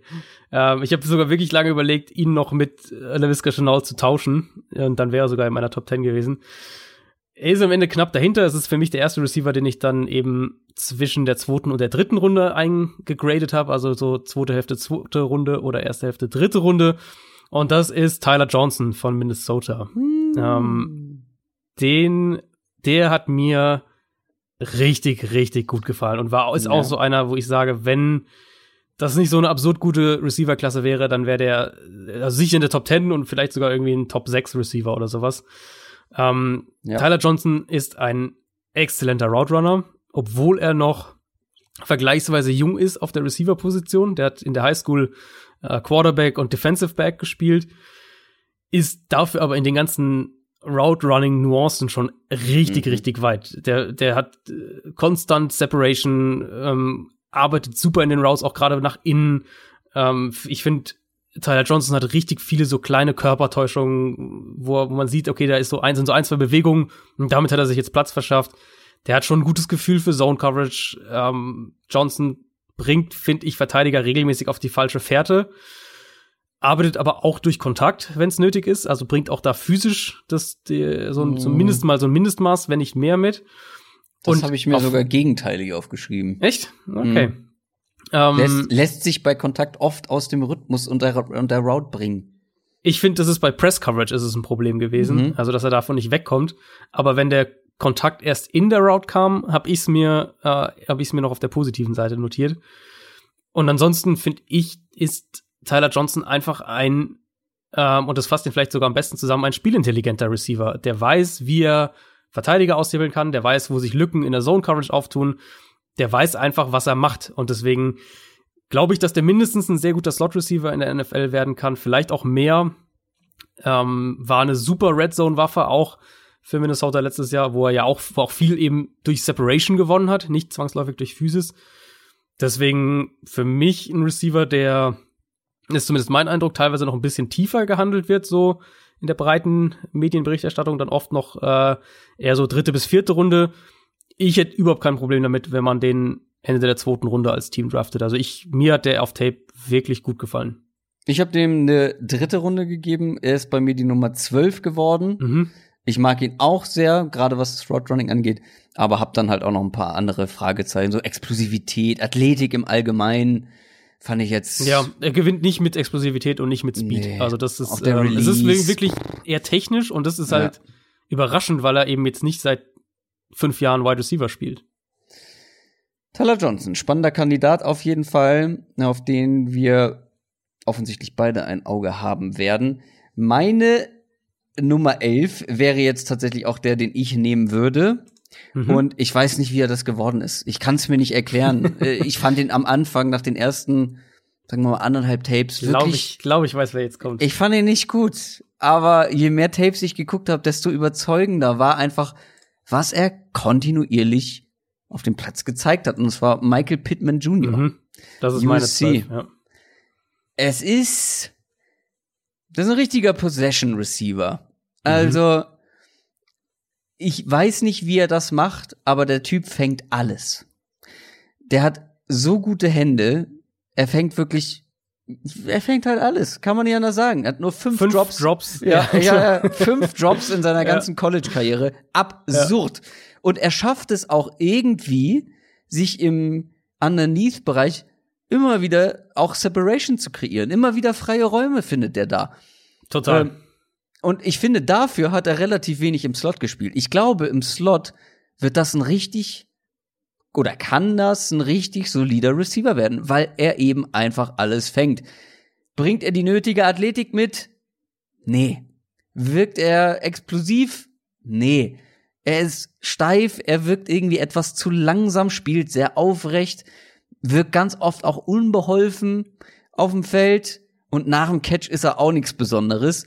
Deswegen Mhm. fand ich ihn am Anfang auch so uninspirierend und ja, langweilig schon fast. Aber du hast halt immer wieder gesehen, der Typ ist immer wieder offen, er fängt immer wieder alles und äh, das hat ihn dann tatsächlich bei mir auf die Top 11 ge gehievt. War sogar äh, zwischenzeitlich auch in der Top 10, ist dann aber KJ Hamlers wegen wieder rausgefallen.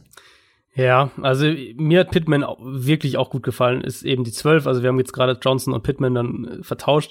Und ich habe Pittman auch noch mit so einer Late Second, Early Third äh, Round Grade, also auch noch in diesem, in der gleichen Distanz ungefähr wie Tyler Johnson. Hände hast du schon angesprochen. Ich habe mir bei ihm als, als ersten Punkt dann in meiner, in meinem finalen, in meinem finalen äh, Eintrag für, für Pittman habe ich mir Raumdeuter aufgeschrieben. Einfach Ja. weil er dieses unglaubliche Gefühl hat, wo sich Lücken auftun, also oder vielleicht auch Wissen einfach, aber er, er hat einfach diese, dieses Gespür, er weiß, wo er hinlaufen muss und besetzt dann diese Räume und fängt dann halt den Ball, weil er nichts fallen lässt im Prinzip. Ja, Deswegen ähm, toller Kurzpass-Receiver, Possession-Receiver, wie du gesagt hast. Auch am Catchpoint ist er auch ein physischer Receiver. Ähm, ich habe mir noch aufgeschrieben, er erinnert mich so von der Rolle, die ich ihm in der NFL oder in der ich ihn in der NFL gerne sehen würde. Er erinnert mich so ein bisschen an, an das, was äh, Larry Fitz, Fitzgerald in der Bruce Arians Offense gespielt hat. So dieser Big Slot Receiver. Ich glaube, dass er da am besten aufgehoben wäre. Er kann auch mal Outside spielen, aber ich sehe ihn in der NFL vor allem im Slot, einfach weil er halt dann doch auch neben den athletischen Limitierungen, die du ja schon angesprochen hast, auch äh, Probleme mit Press Coverage hatte. Das Route Running war dann teilweise so ein bisschen meh, so ein bisschen unscharf, nicht, nicht die richtige, nicht die richtige Schärfe auch in den Cuts drin. Ähm, aber wenn du ihn als Slot underneath Big Slot Receiver einsetzt, dann glaube ich, dass der da wirklich so ein konstanter 80 Catch Receiver werden kann in der NFL. Ja. Es ist wirklich verrückt. Ich musste gerade wieder schmunzeln. Du hast es zwar eben bei T. Higgins auch schon gesagt, aber wir wissen wirklich nicht, wie der andere die Leute einschätzt und einordnet. Ja. Wir haben bei, wir haben irgendwann mal über Judy und, und Lamb gesprochen. Wir haben zwischendurch mal über Chenault gesprochen, aber mehr nicht. Und deswegen musste ich gerade so schmunzeln, dass wir ausgerechnet die beiden, wo es noch viel mehr gibt, die für die Nummer 11 und 12 in Frage kommen würden, gerade die ausgewählt haben. So, dein zweiter Sleeper direkt hinterher. Ja, das ist jetzt witzig, weil wir haben ganz kurz eben vor der Aufnahme über ihn gesprochen, deswegen weiß ich, dass du ihn noch nicht gesehen hast, aber er ist für Ah. mich der größte Sleeper eigentlich fast in dieser Klasse, nämlich Chase Claypool. Von Notre Dame ähm, hat für mich eine Drittrunden-Grade. Da würde ich dir kurz widersprechen, weil du gesagt hast, es könnten auch viele andere, für, also es können natürlich schon auch viele andere für 11 und 12 sein. Für mich aber ist da der Cut. Also Tyler Johnson ist meine 11, Michael Pittman ist meine 12. Und da habe ich dann so mein, mein nächstes Tier quasi oder so ein Cut stattfindet. Ich habe da noch Dieses- zwei, die damit in die, in die Region kommen. Okay, okay. Also, ähm, für mich war es da dann schon relativ klar.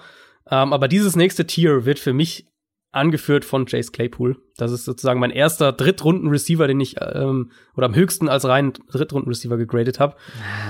Das ist ein super spannender Receiver von dem, was er an Tools mitbringt. Den, äh, manche haben den auch schon als, äh, als möglichen Tight End ins Rennen geworfen, also dass der auch Tight End spielen könnte.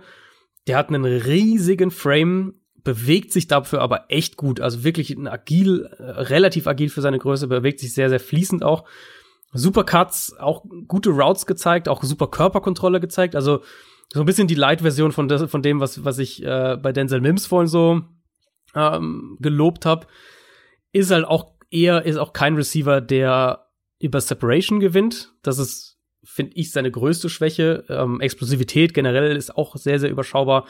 Der kommt halt Claypool über Physis und, und Catch-Radius. Ähm, war auch gut nach dem Catch, eben auch mit, mit einem gewissen Maß an Power, auch mit, mit finde ich, dann ganz guten Bewegungen, eben wie gesagt. Ich finde, Chase Claypool bewegt sich besser, als man, als man denken würde, wenn man ihn das erste Mal sieht, weil er halt echt massiv und riesig einfach ist. Der hat Big Plays gehabt im vertikalen Passspiel und das auch echt nicht selten. Ähm, du kriegst den nicht physisch aus seiner Route raus. Also dafür ist Claypool einfach zu, selbst zu physisch und selbst zu stark. Ich glaube, dass der halt das Potenzial für so eine Art DK Metcalf Light hat. Ähm, limitierter eben durch weniger Explosivität. Das ist, muss man ganz klar sagen. Aber halt schon einer, der, glaube ich, Big Plays im, im, im vertikalen Passspiel liefern kann. Und der hier und da halt auch echt, und da wiederum dann positiver als Metcalf, der hier und da echt auch mit, mit seinen Routes mich positiv überrascht hat. Und der ist noch roh insgesamt, eben auch was Route Running angeht gerade eben Release, finde ich, ist bei ihm echt ein Thema, wo man gucken muss, ob man ihn da hm. über das Scheme dann häufiger frei bekommt. Aber ähm, von den Tools her finde ich den super, super spannend. Und deswegen habe ich ihn halt dann noch höher als einige der anderen Kandidaten, die ich dann so in der dritten noch Runde und dann halt Richtung vierte Runde, ähm, die vielleicht schon als Receiver schon ein bisschen weiter sind oder teilweise deutlich weiter sind. Aber wo ich halt sage, bei Claypool sehe ich das Potenzial, halt so ein ein Outside-Receiver und, und ein wirklich gefährlicher Receiver im vertikalen Passspiel zu werden. Vielleicht habe ich ihn mir nicht angeguckt, weil Pro Football Focus den Vergleich äh, hier angegeben hat zu Devin Funches. ja, das, gut, also, aber wenn du, wenn du eigentlich die Schuhe aus. wenn du, wenn du, wenn du halt einen kriegst, der ja. ähm, dir pro, pro Spiel ein, zwei Downfield Jump Balls gewinnen kann und in der Red Zone eine Waffe ist, dann äh, hat es ja auch einen Value. Das, also ich sehe ihn ja auch in Anführungszeichen nur in der dritten Runde. Ich habe schon, ich habe schon Big Boards gesehen, wo der in der späten ersten Runde aufgetaucht ist. Was? Okay, jetzt mhm. ärgere ich mich natürlich, den nicht geguckt zu haben, weil das ist wirklich einer der wenigen, die ich mir gar nicht angeguckt habe. Ich habe mir manche wirklich angeguckt, habe gemerkt, nee, uh, das ist, das ist nix. Ja, gucke ich jetzt noch die ein, zwei Tapes irgendwie zu Ende, aber die bringen mir gar nichts. Jetzt hast du mir gar keinen weggenommen von meinen. Jetzt muss ich mich entscheiden. Zwischen wem entscheidest du dich denn? Willst du das sagen? Nee, dann, dann, dann nee. Ich entscheide mich erst. ich entscheide mich für Van Jefferson. Ah, das ist meine 14. Na. Äh, der andere wäre KJ Hill gewesen. Okay, den habe ich jetzt mal ein bisschen tiefer dann noch.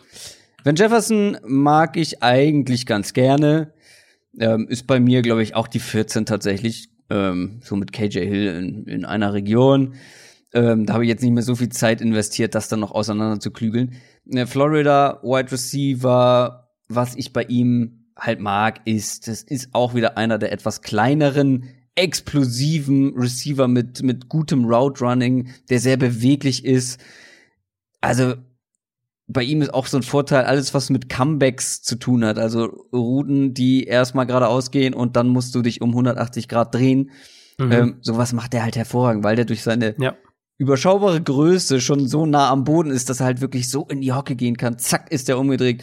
Der stoppt so schnell auf der Stelle. Ähm, er ist, glaube ich, vielleicht eher was für einen Slot, allein wegen seiner physischen Limitierungen, ist aber auch flexibel eingesetzt worden. Ja, der ist ein, der ist noch kein richtig feingeschliffener Receiver unterm Strich zu seinen mhm. physischen Limitierungen eben, ist klein und schmal, aber er ist so ein bisschen eindimensional, vor allem beim Release. Seine Moves, die kennt man irgendwann. Also, wenn man sich ein paar mehr ja. Tapes anguckt, ja. da wirkt auch viel auswendig gelernt im Route Running.